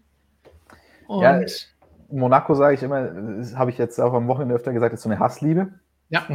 An, an diesem Wochenende fast noch mehr Hass als Liebe als, als sonst, muss ich sagen, weil ich von diesem schon speziellen Monaco-Flair halt relativ wenig mitbekommen hat durch die, hat durch die Pandemie. Ähm, keine Red Bull-Party am Donnerstagabend. Die Red Bull-Party war halt immer sehr cool. Nach einem ganz, ganz langen Trainingstag dann abends noch das ein oder andere ähm, Kaltgetränk zu sich genommen. Wenn Jonas dabei war, Jonas war dann Fahrer. Das heißt, ich, ich konnte schön trinken und am Freitag ist halt keine Action, also keine Formel 1 Action. Deswegen ist Monaco eigentlich sehr cool, was das angeht, aber in diesem Jahr ist das halt alles weggefallen und man hat von diesem monaco eigentlich gar nichts mitbekommen. Man hat nur die negativen Seiten bekommen, exorbitante Preise äh, beim Hotel, ewig lange Anfahrt zur, zur Strecke, obwohl es eigentlich nicht so weit ist, weil man die ganze Zeit im Stau steht und so weiter. Deswegen, also Monaco ist so Hassliebe in diesem Jahr ein bisschen mehr Hass als Liebe. Ähm, das Rennen hat es auch ein bisschen wiedergespiegelt, was die Spannung angeht. Und sonst, naja, muss man halt fragen, was will man? Wäre ich jetzt als Fan dort? Uh, ich sage immer wieder, Mexiko finde ich super, Australien finde ich super, Montreal ist cool. Ja, das sind so die, die richtigen Highlights. Ich meine, Deutschland ist natürlich eine emotionale Bindung immer, vor allem wenn das Motodrom dann voll war, das war schon richtig, richtig cool. Aber kann man schwer beantworten. Die meisten Strecken haben irgendwas Besonderes. Entweder es ist, weil es ein geiles Rennen ist, weil es zum Arbeiten schön ist, weil die Stimmung schön ist. Du hast vorhin Mexiko schon angesprochen. Monza mit den Tifose ist auch geil. Ja, Monza auch einfach hat so einen gewissen Charme, einfach auch mit dem ganzen, naja, halben Verfall da, so, wenn man so will, auch da im Innenraum dann drumherum einfach. Das bringt auch einfach noch viel. Das finde ich auch sehr schön. Muss man aber auch gut zu Fuß sein jetzt als Fan, weil das ist immer mit der Anreise ein bisschen schwierig. Ansonsten hätte ich auch noch Star gesagt, da muss man auch gut zu Fuß sein, wenn man ein bisschen was von der Strecke sehen will. Ja, aber Monza ist schon, schon krasser, wenn du da mit der, ja. mit der Bahn anreist und dann irgendwie Oha. hier fünf Kilometer durchs Feld stapfen musst. Also, ja. Wobei Ungarn ist da auch relativ schlimm, wenn man mit der Bahn fährt. Da sollte man das unbedingt nicht tun, sondern mit diesen komischen Bussen fahren. Aber Probleme, ne? Hm. Ich habe Ungarn habe ich so Erfahrungen von 98 und 2000 als kleines Kind im, im Auto bei den Eltern und da hat es halt irgendwie dann auch teilweise eineinhalb Stunden gedauert, bis man dann vom Parkplatz mhm. runterkam. Also es war halt auch nicht so geil. Rennen. Aber die Probleme hat man zumindest aktuell leider nicht. Leider. Aber wir hoffen ja, dass es demnächst wieder aufwärts geht. Bedeutet die Stille, dass ihr bereit seid für die nächste Frage? Wir haben uns mental darauf vorbereitet. Sehr schön. Okay. Ähm, Frage 3 von Ns Bimmer. Eure aktuelle Kannst du diese Geräusche nochmal wiederholen? ähm, Mache ich mich damit zum Geschäft? Dann nein. Eure aktuelle Meinung. Wird der Titelkampf bis zum letzten Rennen der Saison andauern? Da können wir doch mal wieder unser schönes Daumen rauf und runter Spielchen machen, auch für euch im Chat. Daumen rauf oder runter, Titelkampf bis zum letzten Rennen oder nicht, Daumen nach unten. Ich gebe jetzt einfach mal vor und sage, ja, bin optimistisch und positiv. Jonas, du bist der Nächste. Ich, ich bin dagegen. Ne? Ich, ich will einfach keine Entscheidung in Abu Dhabi haben. Ich will die irgendwo haben, wo es schön ist. Okay, das ist ein gutes Argument. In Saudi-Arabien? Brasilien hätte ich gerne wenn stattfindet. Ja, aber, aber, dann wäre ja die WM eigentlich tatsächlich langweilig, weil dann wäre es ja schon weit vom Ende. Ja. Tja. Aber ich glaube auch eher runter, weil je mehr Rennen in einer Saison sind, desto höher ist die Wahrscheinlichkeit, dass eigentlich eine vorzeitige Entscheidung fällt. Und mhm. wenn es dann dieses Jahr so kommt, dass wir tatsächlich die ganzen 23 Rennen sehen, ist die Wahrscheinlichkeit, dass es eine Entscheidung im letzten Rennen gibt, einfach verhältnismäßig gering. Ich glaube einfach mal dran, dass es so weitergeht, wie wir es aktuell haben. Dann haben wir das Glück. Im Chat ist es relativ ausgeglichen, würde ich sagen, mit Daumen rauf und runter. Gigi, was ja. sagst du? Entscheidung im letzten Rennen, ja oder nein? Daumen ich, rauf oder runter? Ich hoffe nicht. Das ist weder ein Ja noch ein Nein, aber ich lege mich auch heute nicht fest. Ich mache mich nicht mehr angreifbar. Schlechtes ja, Karma, nachdem ich mich beschwert habe. Aber hoffe, Gigi und Jonas, ihr, ihr, seid schon ein bisschen komisch, muss ich sagen. Auch was? wenn Abu Dhabi keine schöne Strecke ist, für ein WM-Finale, aber ein WM-Finale, bei dem die WM-Entscheidung fallen kann, im letzten Rennen ist doch was hundertmal geileres, als wenn es einfach schon ein Rennen zuvor fällt, weil dann ist es ja schon davor auch schon klarer. Also für die ganze WM ist es ja eine Million mal geiler, wenn es im letzten Rennen fällt. Ja, aber es kann doch auch im vorletzten Rennen fallen. Warum bin ich aber deshalb jetzt komisch? Umsonst. Ja, aber du, hast ja dann schon, du hast ja nicht nur dann das letzte, das vorletzte Rennen, das oder das, wenn die Entscheidung im vorletzten Rennen fällt, ist das letzte ja für die Cuts. Aber du hast ja, wenn es dann im vorletzten Rennen Feld musst du ja davor auch schon einen gewissen Vorsprung in der Regel haben, außer einer macht einen 25er, der andere einen Nuller. Also da muss da vorher auch schon was passiert sein, was nicht so cool ist insgesamt für die Saison. Deswegen macht es das eine Million mal geiler, wenn es im letzten Rennen fällt. Willst du mir jetzt gerade wirklich erzählen, warum meine Meinung nicht gut ist und warum ich deine Meinung Ja, in dem Fall das nennt man Argumentation. Was man haben will. Ob es so ist oder nicht, aber es wollen kann man ja wirklich nur das Finale beim letzten Rennen. Ja. Das ist ja, wie wenn jemand sagt, er trinkt freiwillig lieber Heineken als irgendein anderes Bier. Also. Ich bleibe bei meiner Meinung. Also da musst du irgendwie ein bisschen äh, schlagkräftigere Argumente finden als, ja, dann ist das letzte Rennen für die Katz. Also Jakob sagt, WM-Entscheidung ist immer spannend, auch im vorletzten Rennen findet er ist ja mit Abu Dhabi eh für die Katz, egal ob es da entschieden wird oder nicht, ja, sagt Alicia. Darum geht es mir auch. Wenn ich so ein Kackrennen habe, habe ich da überhaupt keinen Bock mehr drauf, da noch eine WM-Entscheidung zu sehen. Ich will die irgendwo haben, wo es wirklich zur Sache geht, wo auch was auf der Strecke passiert, wie halt Brasilien. Das ist, ich hoffe immer auf Brasilien. Nachdem das tausendmal da 2010 rum hintereinander war, da soll das passieren.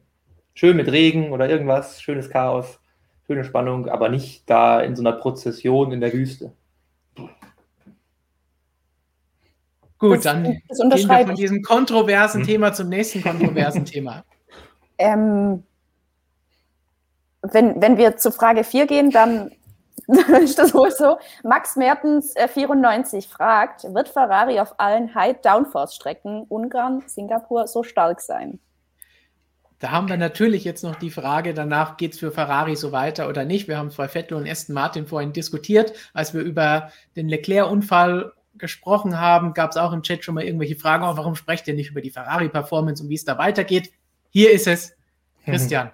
geht es so weiter auf High-Down-Strecken oder nicht? Ähm, ja, Ferrari selbst hat auf diese Frage auch Bezug genommen nach dem Rennen in Monaco. Hm, man ist da vorsichtig optimistisch, sagen wir so. Sie gehen jetzt nicht davon aus, dass sie da weiterhin Pole setzen werden ähm, und um den Sieg mitfahren. Sie gehen aber schon davon aus, dass sie in Relation konkurrenzfähiger sein werden. Monaco ist, wie ich vorhin schon sagte, so ein extremer Outlier im Vergleich zu allem anderen. Ja, Singapur ist auch ein bisschen anders, aber bei weitem nicht so anders wie Monaco. Ähm, für Ungarn gilt Ähnliches, wenn auch nicht ganz so extrem wie jetzt für Singapur. Ich würde mal sagen, sie sind best of the rest, also hinter Mercedes und Red Bull, aber können sie den beiden da Paroli bieten. Ich sage mal so, wenn Mercedes diese Probleme in Singapur hat, die sie schon mal hatten, aber nicht immer haben, dann können sie vielleicht Mercedes da auch gefährlich werden, aber sonst glaube ich, sind sie eher dritte Kraft. Ähm, und sonst bei den anderen Strecken bin ich jetzt mal gespannt, aber da gehe ich davon aus, dass sie nicht ganz klar dritte Kraft sein werden, sondern dass sie sich da weiterhin mit McLaren um diesen Rang streiten müssen.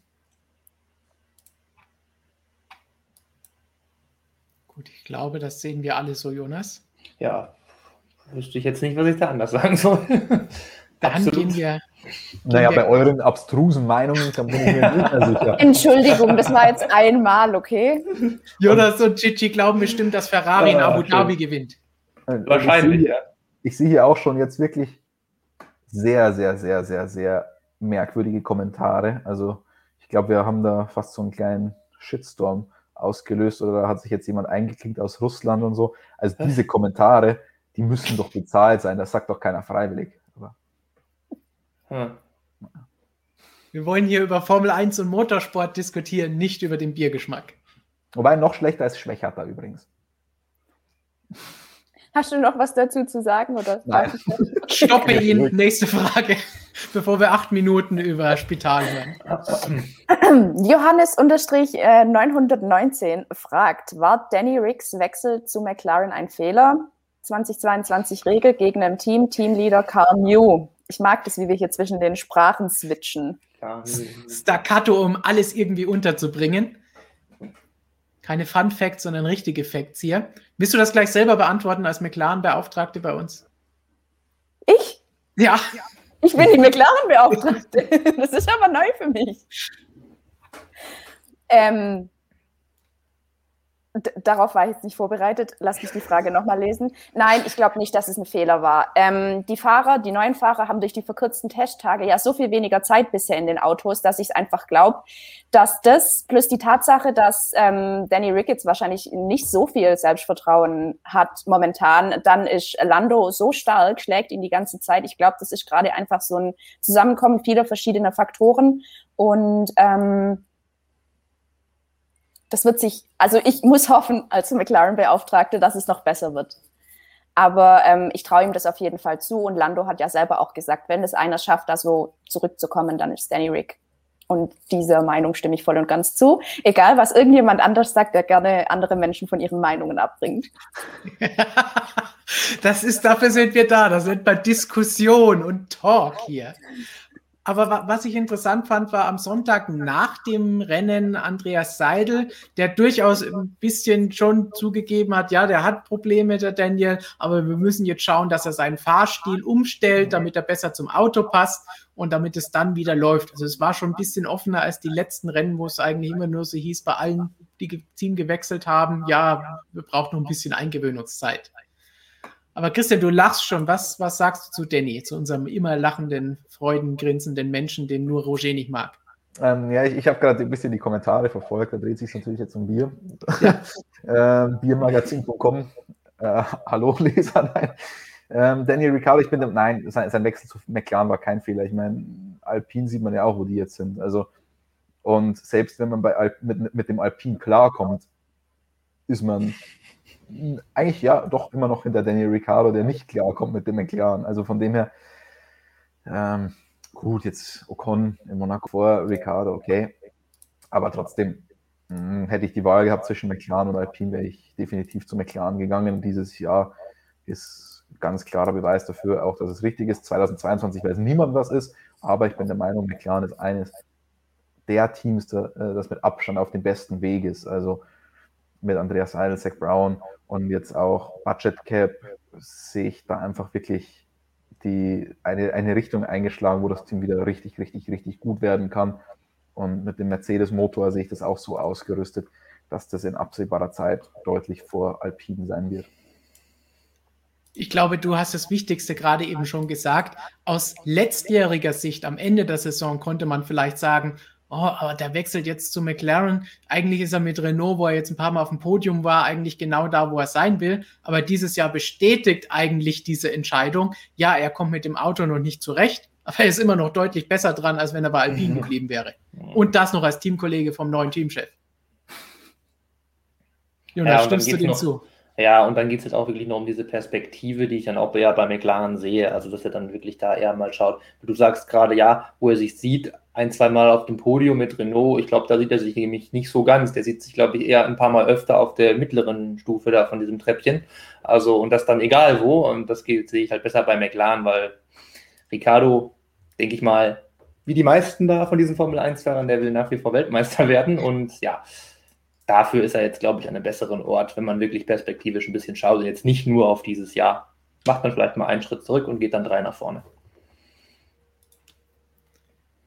Gut, dann machen wir nur einen Schritt nach vorne, keine drei zur nächsten Frage. Ich will noch eine kleine Klarstellung bringen. Im Chat hieß es schon, ich sei doch Nico Hülkenberg Beauftragte. Dazu möchte ich sagen, ich kann Multitasking, ich kann beides. Ich kann McLaren Beauftragte und Hülkenberg Beauftragte sein. Hier kommt niemand. Aber nicht WM-Finalbeauftragte. Nein, nee, das, das geht gar nicht. nicht. Das bist ja du. Du bist ja der, der Gott der, des WM-Stands und wann sich was entscheidet. Okay, wir gehen zu Frage 6. Armin La, Larussi fragt, ähm, warum ist aktive Aerodynamik überhaupt verboten? Und Stefan, wenn du jetzt sagst, dass ich das beantworten soll, dann. Ja, ich dachte schon, Christian hat von sowas eh keine Ahnung.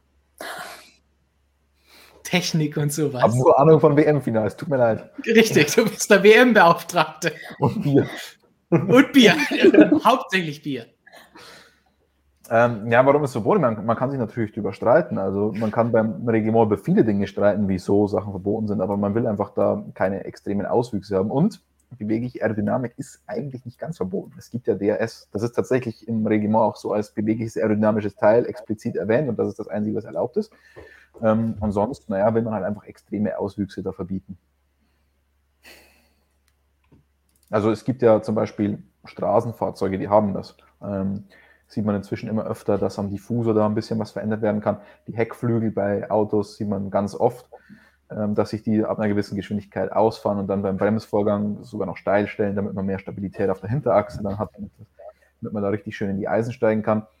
Könnte man genauso in der Formel 1 machen. Die Autos wären natürlich deutlich schneller, wenn man das erlauben würde, aber extreme Auswüchse will man da verhindern. Ich meine, wo fängt es an, wo hört es auf? Ist es dann am Ende nur ein Flügel, ein Heckflügel oder ein Frontflügel, der sich dann äh, bewegt oder ist es dann irgendwann so, dass das ganze Auto sich steil stellt, ab, ähm, oder gerade stellt, was auch immer, mit Ak Stichwort aktives Fahrwerk und so weiter. Also das könnte man schon bis, äh, bis zum Exzess, Exzess treiben, das Ganze.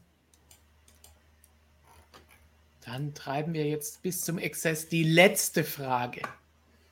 Von Instagram. Danach haben wir noch jede Menge von euren Chatfragen. Unter anderem geht es dabei um das Ranking, um Roger, um Max Verstappen, viele, viele Dinge. So, ich befürchte aber, dass die letzte Frage doch wieder ein paar Monologe hervorrufen wird. Vielleicht aber auch nicht, ich lasse mich überraschen. Tim-W82 fragt, was ist eure Traumstrecke, bestehend aus drei Sektoren, aus drei verschiedenen Strecken? Das ist wieder so eine komplizierte Geschichte. Suzuka Sektor 1, das ist schon mal ganz einfach. So, das muss ich weiter überlegen. Spa Sektor 2.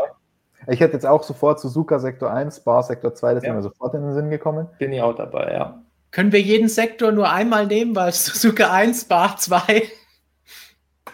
Ja, ja, so ist, glaube ich, gedacht, oder? Und wer macht das perfekt? Ich dachte, jeder von euch muss seine eigene Traumstrecke so designen. Wir, wir basteln die MSM-Traumstrecke, die lassen wir okay. dann von Hermann Tieke mhm. bauen. Ja, ich bin auch sofort halt auf Sektor 1 Suzuka, ist ja, ja irgendwie das, das geht gar nicht anders. Da kann man nichts anderes sagen, ja. Und dann Sektor 2 ist halt in Spa richtig episch, muss man auch sagen. Richtig, ja. richtig, richtig. Der zweite Sektor in Spa ist ja auch viel besser als der erste Sektor. Der erste Sektor ist ja nur La Source und dann Rouge, was eine Gerade ist inzwischen. Ist ja, ja langweilig, ja. Mhm. Aber dritter Sektor ist tatsächlich interessant mein Hockenheim ist, wäre halt das alte. Das Motodrom? Wenn du mit, ja, wenn du mit ganz wenig Flügel da halt früher angekommen bist, war es geil. Jetzt ist mhm. es halt mhm. nicht mehr so cool. Aber es hätte Stimmung. Du weißt, was geil ist?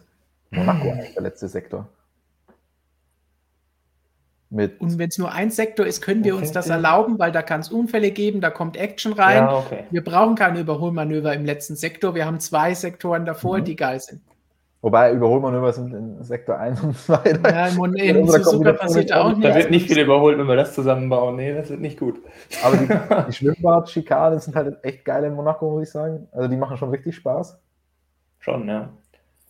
Aber wenn wir auf Überholen schauen, kleben wir vielleicht einfach noch Monza hinten dran, Sektor 3, nur noch Parabolika und Pinsel. Fertig. Ja, aber du hast ja auch keinen heftigen, du brauchst ja dann den Bremspunkt. Du ja, musst einen langweiligen Teil raussuchen. Ja, das ist scheiße, ja. Kanada. Hm. Das ist ein bisschen zu langweilig dann. ja, scheiße, ja. Zweimal lang bremsen. Hm. Hm. Ja. Im Chat hm. Spa A1 Montreal, Nürburgring Sektor 3, Brasilien Sektor 3. Ja, Brasilien Sektor, Sektor 3 ist eine Kurve eigentlich. China eigentlich Sektor ja. 1. Interlagos Sektor 3, Sektor 3 Mexiko. Austin ist ein guter Vorschlag für den letzten Sektor. Wo fängt der da genau an? Habe ich gerade nicht im Kopf. Das kommt jetzt stark drauf an. Wie ja. lange rechts ist da noch drin? Ja, Dann vielleicht ja. Malaysia kommt hier auch. Malaysia habe ich gerade noch bei Sektor 2 dran gedacht. Aber da ist Spar halt schon richtig gut, aber das wäre auch nicht schlecht. Silverstone. Oh. Der alte oder der neue Sektor 3? Nur Silverstone steht da. Hm. Manikur Sektor 3. Was also. Indien? Das brauchen wir nicht. Korea. Da könnt ihr ja noch ein bisschen schön weiter basteln im Chat. Ich sehe schon, da kommen einige Streckenvorschläge zusammen. Und derweil können wir uns auf unsere Chatfragen stürzen, von denen wir noch einige für euch haben. Wobei, ich habe hier erfahren, es wird auch noch ein bisschen weitergehen, denn Straßenbahn hat geschrieben, könnt ihr den Livestream bis nach 22 Uhr verlängern. Meine Mittagspause ist jetzt vorbei. Interessantes Timing. Weil wir, haben, wir überziehen ja immer gerne, dabei liegen wir heute sowas von perfekt in der Zeit. Das gab schon lange nicht mehr. Also die letzten zwei, drei Streams definitiv nicht, den vom Sonntag ausgenommen. Zu Straßenbahn ist es ein bekannter Verwandter von BahnTV oder ist BahnTV umbenannt in Straßenbahn? Das sind die Dinge, die mich dabei interessieren würden, weil BahnTV ein Zuschauer der ersten Stunde. So, dann Max Verstappen, Tommy Eisman 88 fragt. Guten Abend MSM. Guten Abend Tommy. Kurzes Szenario. Verstappen ist 17. mit zwei Runden Rückstand und hat die schnellste Rennrunde. P17, zwei Runden Rückstand, schnellste Rennrunde. Wann wird der Extrapunkt gar nicht vergeben oder wird der dann an den zweitschnellsten in den Top 10 vergeben? Ich finde es witzig, dass sich ähm, der Zuschauer da extra so ein Konstrukt zusammenbaut. das eigentlich unnötig ist. Zwei Runden Rückstand. Das ist alles egal, ja. Aber nein, der Punkt wird dann gar nicht vergeben. Also dann ähm, fällt dieser Zusatzpunkt komplett weg. Anders als in der Formel 2 zum Beispiel, wenn ich es richtig im Kopf habe, da wird es ja dann an den zweitschnellsten vergeben, wenn der in den Top 10 ist. In der Formel 1 gibt es den dann einfach gar nicht, den Punkt.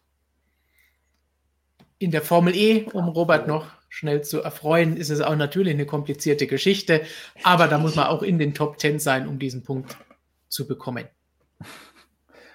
Aber es könnte natürlich ein Spezialfall sein. Wenn es Verstappen ist, auf Platz 17 und zwei Runden Rückstand, in dieser Kombination gibt es dann drei Zusatzpunkte oder so. Das wäre dann so eine Formel E-Regel. Aber nur, wenn er davor noch den Fanboost bekommen hat und den aber nicht eingesetzt hat. Und das ist das, was ich gerade sagen wollte. Denn Spezialfall in der Formel E gibt es den Spezialfall, wenn du den Fanboost mit mehr Power eingesetzt hast im Rennen und damit die schnellste Rennrunde fährst, zählt das nicht als schnellste Rennrunde. Hatten wir mit Stoffel van Dorn in dieser Saison schon. Das heißt, er hat den Punkt für die schnellste Rennrunde bei diesem Rennen nicht bekommen, weil er sie mit Fanboost gefahren ist. Wer jetzt glaubt, was reden die da für ein Blödsinn, Fanboost, von was reden die da? Oh. Ja, das ist Formel E.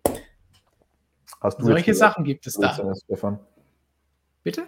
Hast du jetzt gesagt, dass das Blödsinn ist? Habe ich mir gerade aus den Fingern gesaugt. So was gibt's, gibt's gar nicht. Aber bleiben wir bei Verstappen. Wir haben noch eine Verstappen-Frage von LB aus der Schweiz.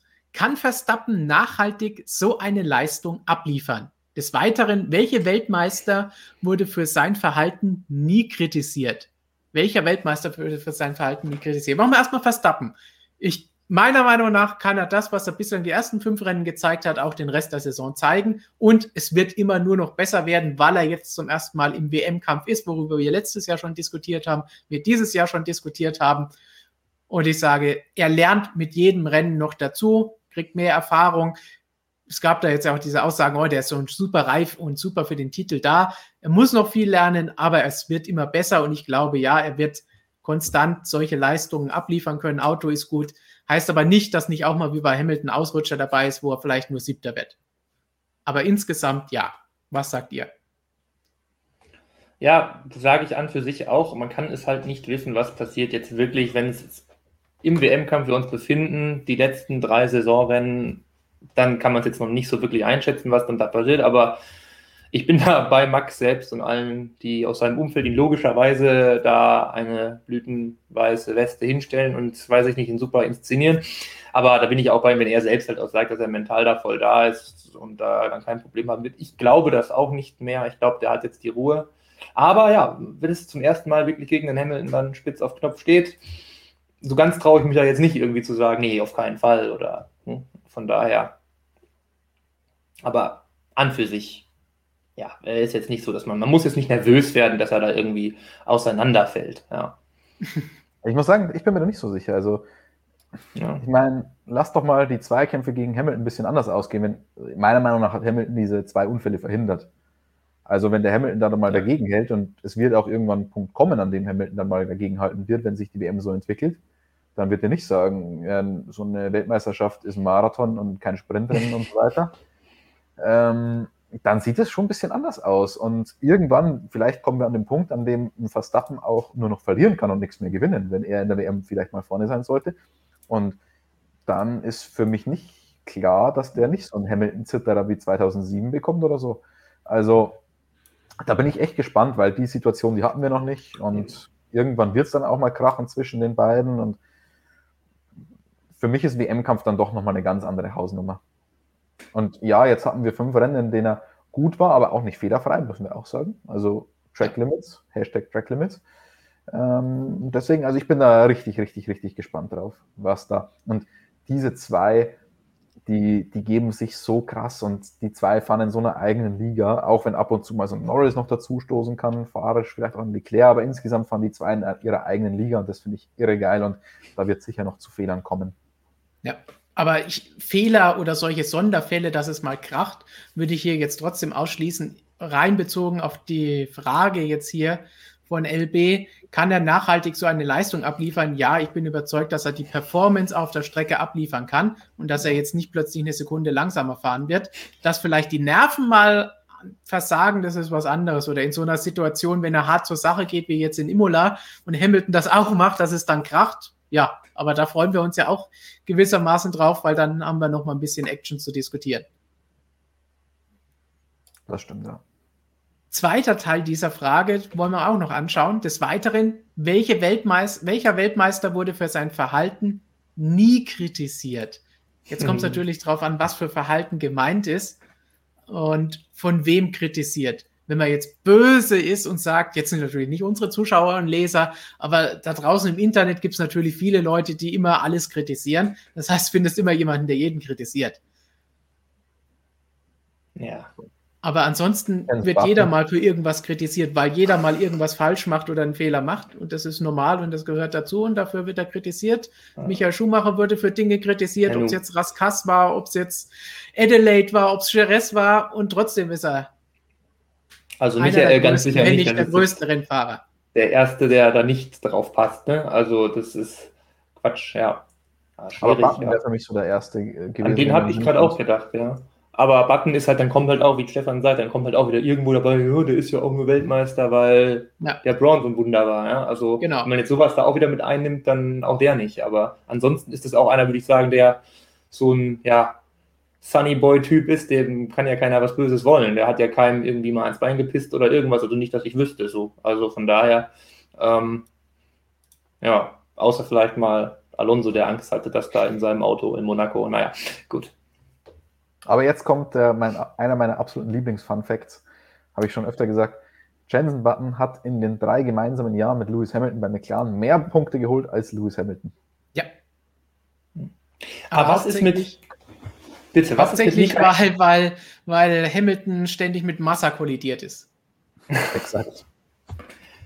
Mika Häkkinen, was ist mit dem? Da fällt mir gerade irgendwie nicht so wirklich viel ein. Obwohl ich damals nicht der große Häkkinen-Freund war, natürlich, aber. Ähm, das ist wieder die Frage, was für was kritisiert. Ja, eben. Also dann da wird er kritisiert, weil er in die DTM geht, dann wird er kritisiert, weil er irgendwas abseits der Strecke gemacht hat, was jemandem nicht gefällt es ist eine offene Frage. Ja, aber, aber ansonsten, ja, ist, ist Hacken sicherlich jemand, den viele gemocht haben. Na, ich glaube, tatsächlich geht es in der Frage einfach so um dieses äh, Thema Hamilton darauf, dann dockt das jetzt, glaube ich, an, darum, dass, dass dieses Meckern oder dass ein Weltmeister ja. jetzt irgendwie auch sich mal oder was weiß ich, so gegenüber seinen Konkurrenten nicht so sauber verhält, was aber auch ja halt einfach dazugehört. So ein, so ein Saubermann-Weltmeister wird, glaube ich, einfach gesucht. Genau in dem Jahr, in dem er Weltmeister geworden ist. Und deshalb denke ich mal irgendwie ein bisschen an Mika, weil das ein sehr fairer Sportsmann war, wie ich finde. Nur in dem Jahr. Ich könnte auch Kimi sagen, aber das lasse ich lieber sein.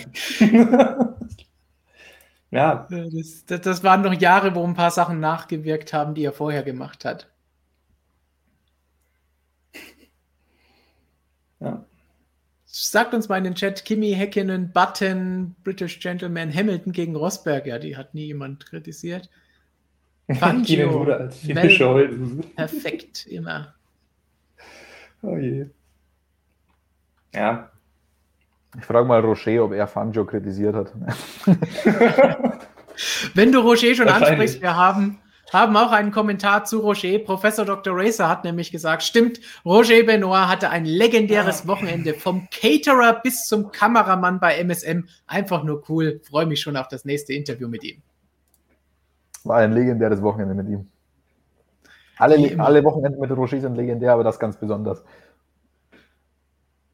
Dann von Thorsten, vielen Dank für diese Frage. Kommt die Frage, bei der Nouvelle Chicane schienen einige Fahrer oft geradeaus weiterzufahren. Was war da die Regel? Wann man das durfte? Warum taten das die Fahrer? Beim Überrunden durften sie es, also um dem anderen das Überrunden leichter zu machen oder aus dem Weg zu fahren auf eine schnelle Runde oder was auch immer. Sonst durfte man das nicht. Sonst wurde es tatsächlich auch geahndet. Man hat sogar schwarz-weiße Flaggen im Rennen gesehen, wenn das einem Fahrer zu häufig passiert ist. Dann, ich habe schon geteasert, Fahrerranking. Heißes Thema. Wir haben es vorhin aber, glaube ich, schon beantwortet. Professor Dr. Racer hat schon vor dem Stream gesagt, das spektakulärste an Monaco war euer Ranking. So weit lagen wir als Fans und ihr noch nie mhm. auseinander. Könnt ihr da noch mal kurz was dazu sagen, wie euer Ranking zustande kam? Zum Beispiel Leclerc eine 5 wie bei Mick.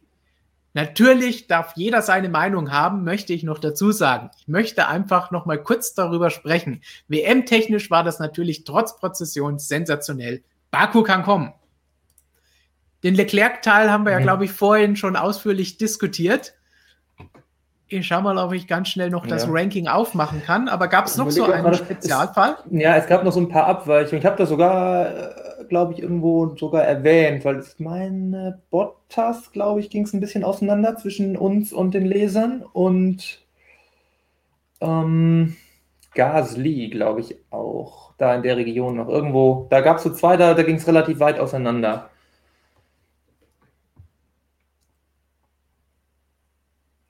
Da sind die Noten Fahrer-Ranking Monaco. Ja, Gasly 2-1-1. Ah, das sind ja nur. Die andere Tabelle brauchen wir weiter. Genau, da. Hier ja. haben wir den Schnitt. Gasly ja. Laser 1,95, MSM ja, 1,33. Der Bottas war es vor allem. Genau, Bottas 1,33 von MSM und mhm. 2,56 von den Lesern. Oder auch der Giovinazzi direkt danach. Der geht auch. Der Ocon eigentlich auch. Aber wir waren immer positiver bei dem Ganzen. Bei diesen drei Fahrern jetzt waren die Leser härter. Tja, tja. Nur bei Anders den Top 3, da waren wir dann. Obwohl, ne Quatsch, sagst du ja auch, ja. Kommt bei Leclerc war es genau andersrum. Ja. Bei Mick muss ich sagen, bin ich eher auf der Seite der Leser. Da finde ich, waren Jonas und Flo zu hart. ja, ja, die sind schon Stinkstiefel.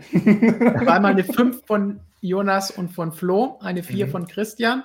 Mhm. Und von unseren Lesern gab es eine 3,66 im Schnitt. Da finde ich die, die Leser besser als wir. ähm, nee, ich finde ich find eine 5 zu hart fürs erste Monaco-Wochenende. Ja, er ist zweimal abgeflogen, mhm. aber im, gut, im Qualifying konnte er nicht abfliegen, weil er gar nicht teilnehmen konnte.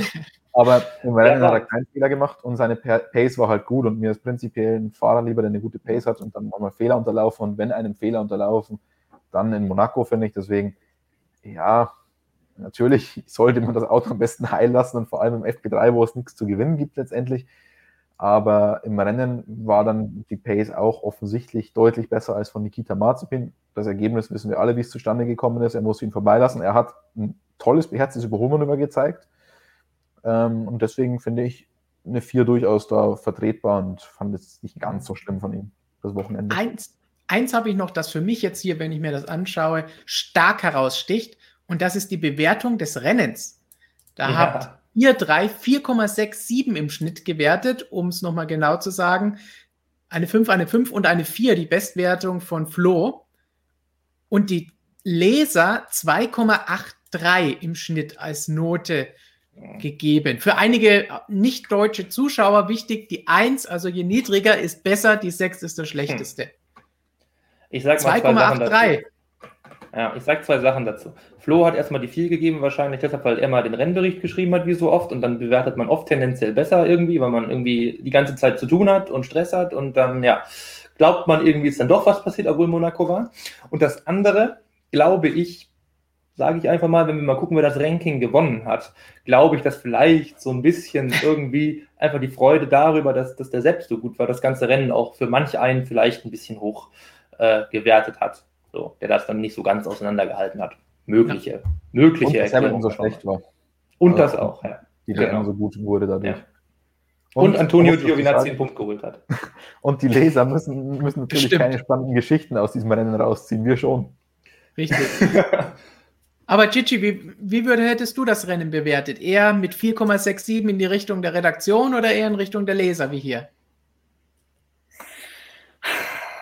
Hm, das ist eine gute Frage. Das ist echt eine gute Frage. Ich meine, ich freue mich über jedes Wochenende, an dem ich ein Formel-1-Rennen anschauen kann. Deshalb bin ich da vielleicht ein bisschen voreingenommen. Und vielleicht bin ich auch ein bisschen voreingenommen, weil ähm, Lando ähm, aufs Podium gekommen ist und überhaupt. Aha. Aha.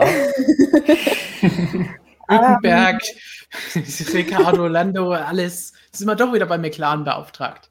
Ja, ja, absolut. Ich habe es nie abgestritten. Ich weiß nicht, ich glaube, ich würde dem Rennen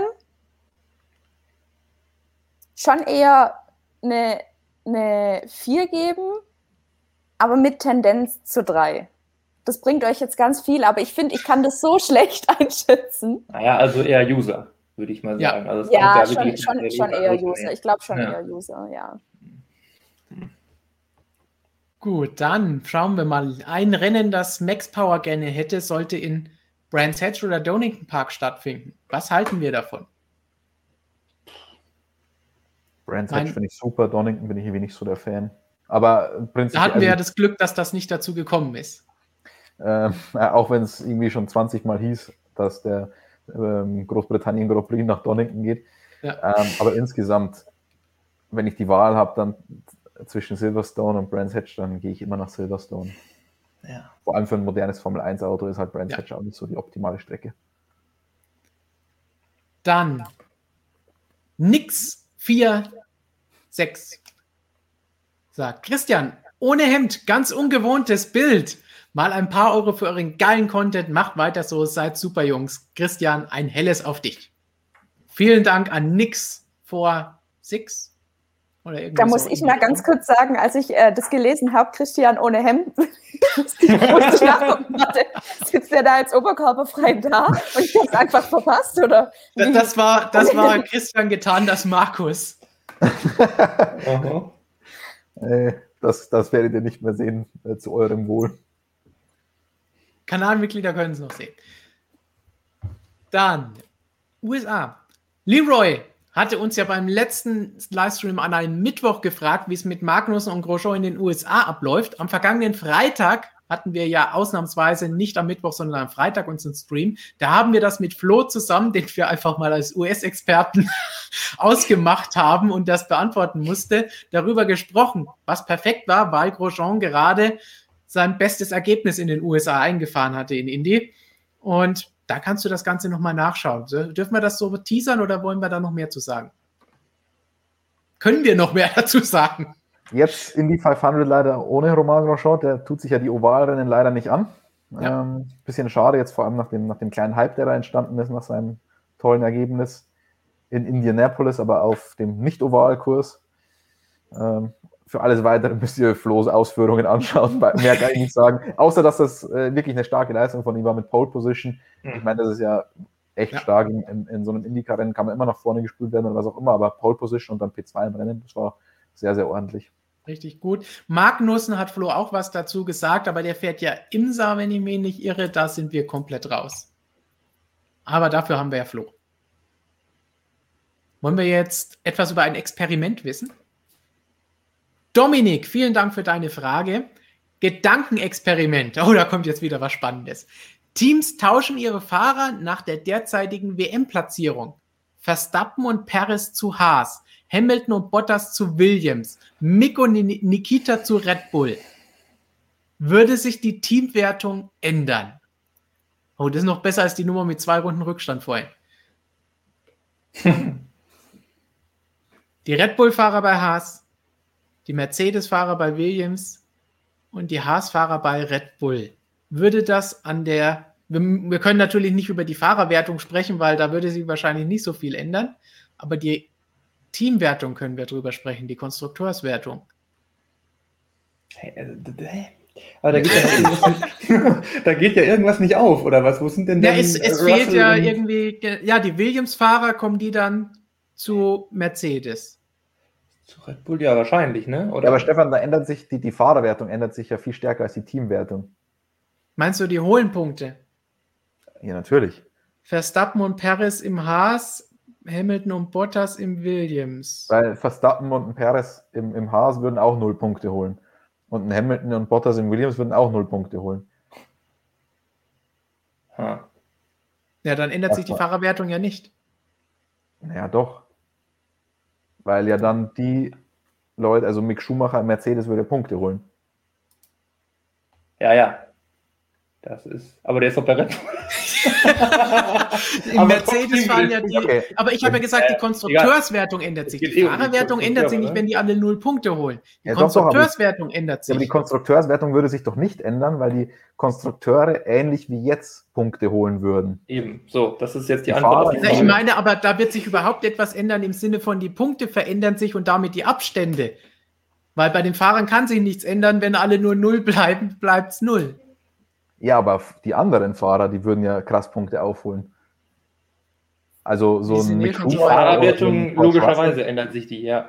Russell wäre Weltmeister. Ist, ist das nicht nur für ein Rennen, ist das für den Rest der Saison? Es ist ziemlich verwirrend insgesamt, das Ganze. Also die Ja, Nummer, das- Weltmeister. Also was ich auf jeden Fall sagen würde, dass Red Bull deutlich weniger Punkte holen würde als Mercedes, weil Mercedes hat mit Russell dann jemanden, der schon erwiesen Ja. hat, was er drauf hat. Also Ja. die machen bei diesem Tausch hier, bei diesem Ringtausch hier das beste Geschäft. Auch wenn es Mhm. nicht dasteht, weil eigentlich kriegt Mercedes gar keine Fahrer laut dieser Frage von Ja, ja. Dominik. Wenn man so will, ja. Und Red Bull, weiß ich nicht, ob Red Bull dann sogar ein Problem bekommt, vielleicht ein bisschen mit, mit, Mit Besuch von hinten. Tatsächlich mit, mit, mit, mit Ferrari und McLaren, dann mit den beiden Fahrern. Könnte interessant werden.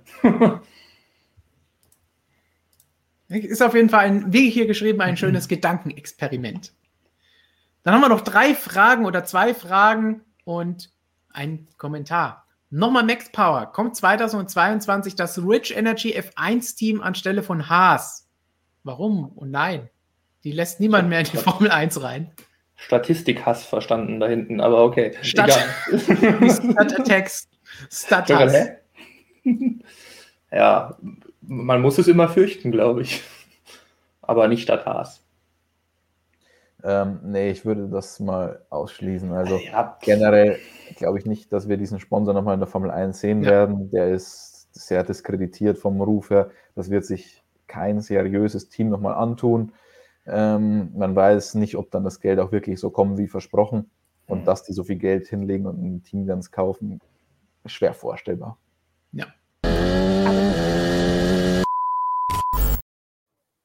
Entschuldigung, ich wurde ganz, ganz gerade unterbrochen. Der Ja, so ist das mit Stroll und äh, Wiederholung. Frag Sepp. Okay, okay. Gut, was wolltest du sagen? Zu Rich Ähm, Energy der, und Co. der William Story hat doch dem letzt erst wieder irgendwas getweetet. Er hat, Ja. er hat schon wieder Neues. Also ich meine, ich glaube ihm das nicht, aber woher nimmt er das? Oder was nimmt er viel eher? seine Energy Drinks wahrscheinlich. aber, Aber gibt's die auch? aber das ist ja jetzt auch schon wieder paar Monate ja, glaube ich sogar. Also, ja. Aber ich sag mal so, ich kenne den, ich kenn den guten Mann nicht persönlich, und da muss man ein bisschen Mhm. vorsichtig dann mit Meinung sein, aber ich würde nicht alles für bare Münze nehmen, was, was der Herr da von sich Mhm. absondert. Vor allen Dingen, wir wissen ja, jeder kann irgendetwas tweeten. Ist ja jetzt nicht so, dass das immer alles stimmen muss. Max Power, passend dazu, was waren die teuersten Sponsoren in der Formel 1? Ist das, was die am meisten bezahlen oder die das Team am teuersten zu stehen kommen haben, wie Rich Energy in dem Fall? Ich meine, die am meisten bezahlen, ist wahrscheinlich einer, der nie auf dem Auto drauf ist. Die Über früher Jahrzehnte allerdings auch waren. hinweg. Aber ich glaube, in der Formel 1 Geschichte ist das auf jeden Fall der Sponsor, der wahrscheinlich am meisten Geld schon Ja. hingelegt hat für McLaren und Ferrari. Ja. Weil gerade das sind Teams, wo es nicht gerade wenig Geld gibt. Und würde sagen, da kommt nichts anderes ran. Weil das waren auch noch Zeiten, wo richtig hohe Beträge gezahlt wurden. Mhm. Ich denke, ihr könnt euch alle Ja. denken, um wen es da geht, ohne dass wir dafür Werbung machen müssen. Ist ja böse, macht man ja heutzutage generell nicht. Richtig. Adrian hat noch eine Frage.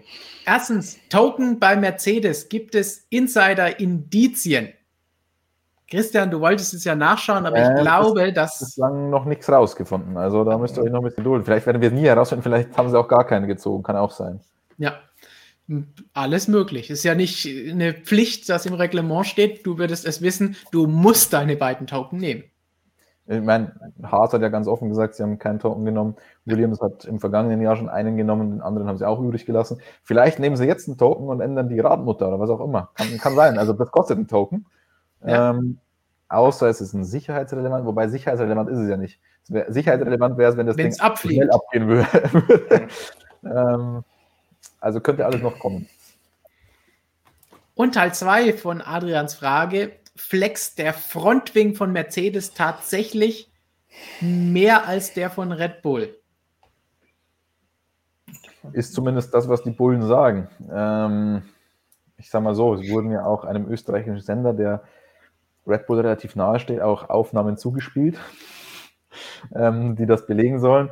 Seitens der FIA will man da aber noch ein bisschen mehr Beweise. Also da muss sich Red Bull schon noch ein bisschen dahinter klemmen, dass da richtig was passiert. Ich will es nicht bewerten, weil ich dafür zu wenig Informationen habe.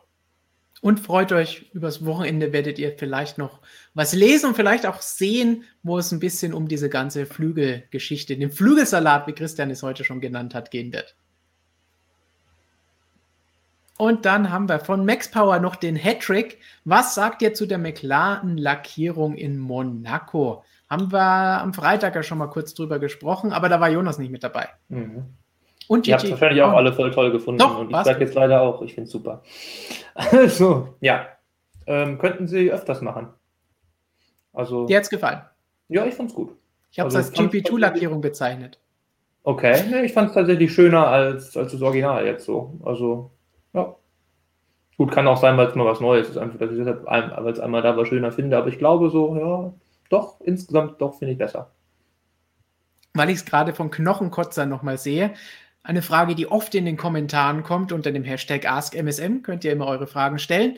Wäre es möglich, dass Mercedes die Token für ein ultra geheimes Update genutzt hat, das später im Jahr erst kommt? Also nicht nur die Radmuttern, sondern was super großes, ultra geheimes. Habe ich meine Zweifel, aber Christian, du bist der Token-Experte.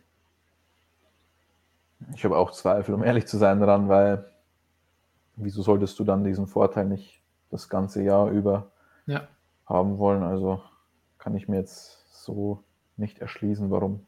Vor allen Dingen, weil vieles, was du jetzt ja noch entwickelst, vielleicht nächstes Jahr dann gar nicht mehr hilft oder verwendet werden kann oder wird. Deswegen ist die Frage, warum sollte man damit jetzt so lange warten und es dann nur noch für 15 Rennen einsetzen? Lohnt sich das? Ja. Aber weil wir schon über die Talerchen gesprochen haben, muss ich unbedingt nochmal deine Lieblingsliste einblenden, damit es jeder auch nochmal gesehen hat, der vielleicht vorher noch nicht dabei war.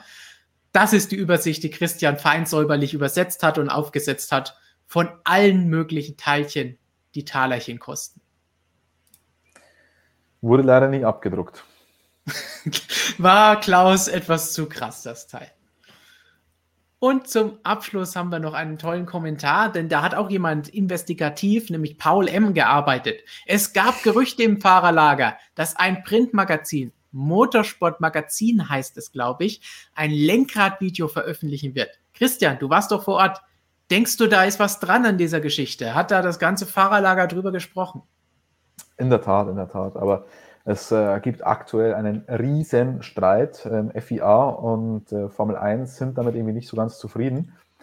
Der ähm, FIA-Präsident Stefan Häublein, der wehrt sich da vehement dagegen, dass da so ein Video kommt. Und deswegen, ja, zum Glück sind bald, stehen bald Wahlen an bei der FIA. Und dann besteht doch noch Hoffnung, dass wenn wir einen ordentlichen Präsidenten endlich mal bekommen, dass dann was geht in diese Richtung. Da werden wir vorher nochmal hier die Rennstewards austauschen müssen, oder? Aber du hast vor ein paar Streams noch irgendwas gesagt von, ja, das mache ich dann, wenn ich in Rente bin. Ja, du lässt mich ja davor nicht. Wir haben unsere Zuschauer abstimmen dürfen. Alle Kanalmitglieder durften abstimmen, was sie denn haben wollen zum hunderttausendsten Abonnenten. Und das Lenkradvideo hat nicht gut abgeschnitten. Wir müssen die anderen Videos, die sie haben wollen, jetzt erst noch machen. Aber das Lenkradvideo steht erstmal Hm. hinten an. Die anderen müssen erstmal fertig werden.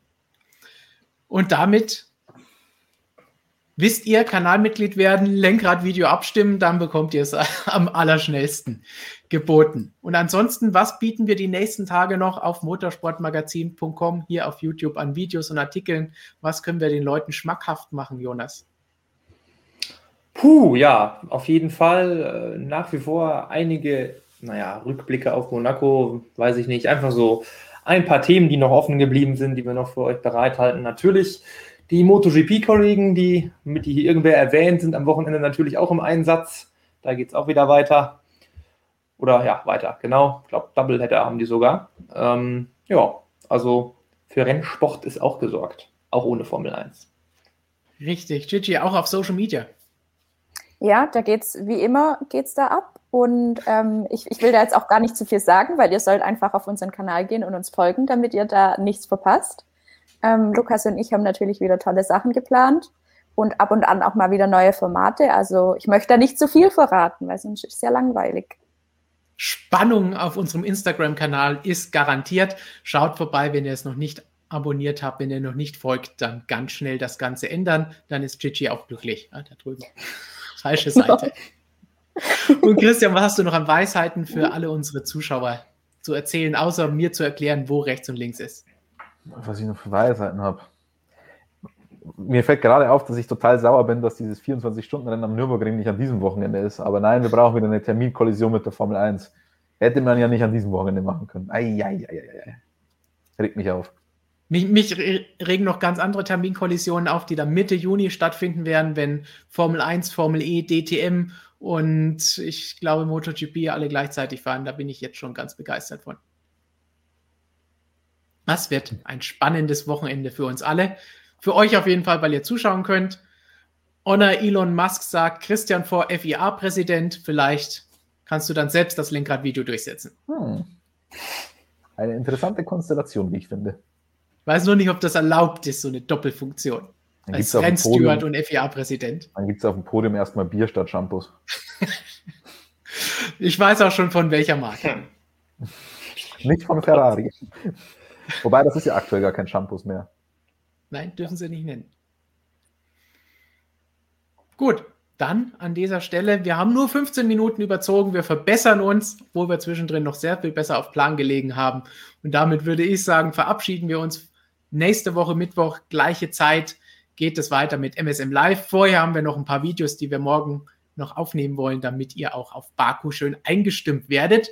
Und dann sagen wir, das war Ausgabe 15 2021, nachdem wir letzte Woche 13 hatten, denn am vergangenen Sonntag haben wir noch einen spontanen, okay, war schon länger geplant, aber für euch spontan auftauchenden Livestream gehabt nach dem Rennen. Wer es gesehen hat, sagt uns, wie es euch gefallen hat. Schreibt einfach in die Kommentare, damit wir wissen, ob wir das weiterhin machen sollen, zum Beispiel in Baku nach dem Rennen. Und wer es noch nicht gesehen hat, sagt uns auch, ob euch es gefällt, denn das Video ist natürlich auch jetzt noch hier auf unserem Kanal verfügbar. Und MSM 15 2021. Das bedeutet, wir haben Fernando Alonso verärgert, denn letzte Woche habe ich noch gesagt, der springt uns dann hier rein, wenn wir bei 14 angekommen sind und verhindert, dass wir noch mehr Streams machen. Jetzt haben wir am Sonntag einen eingeschoben und damit sind Alonsos Titelchancen alle eliminiert nach unserer Logik. Und damit können wir uns guten Gewissens, denke ich, in den Abend verabschieden. Ciao. Ciao.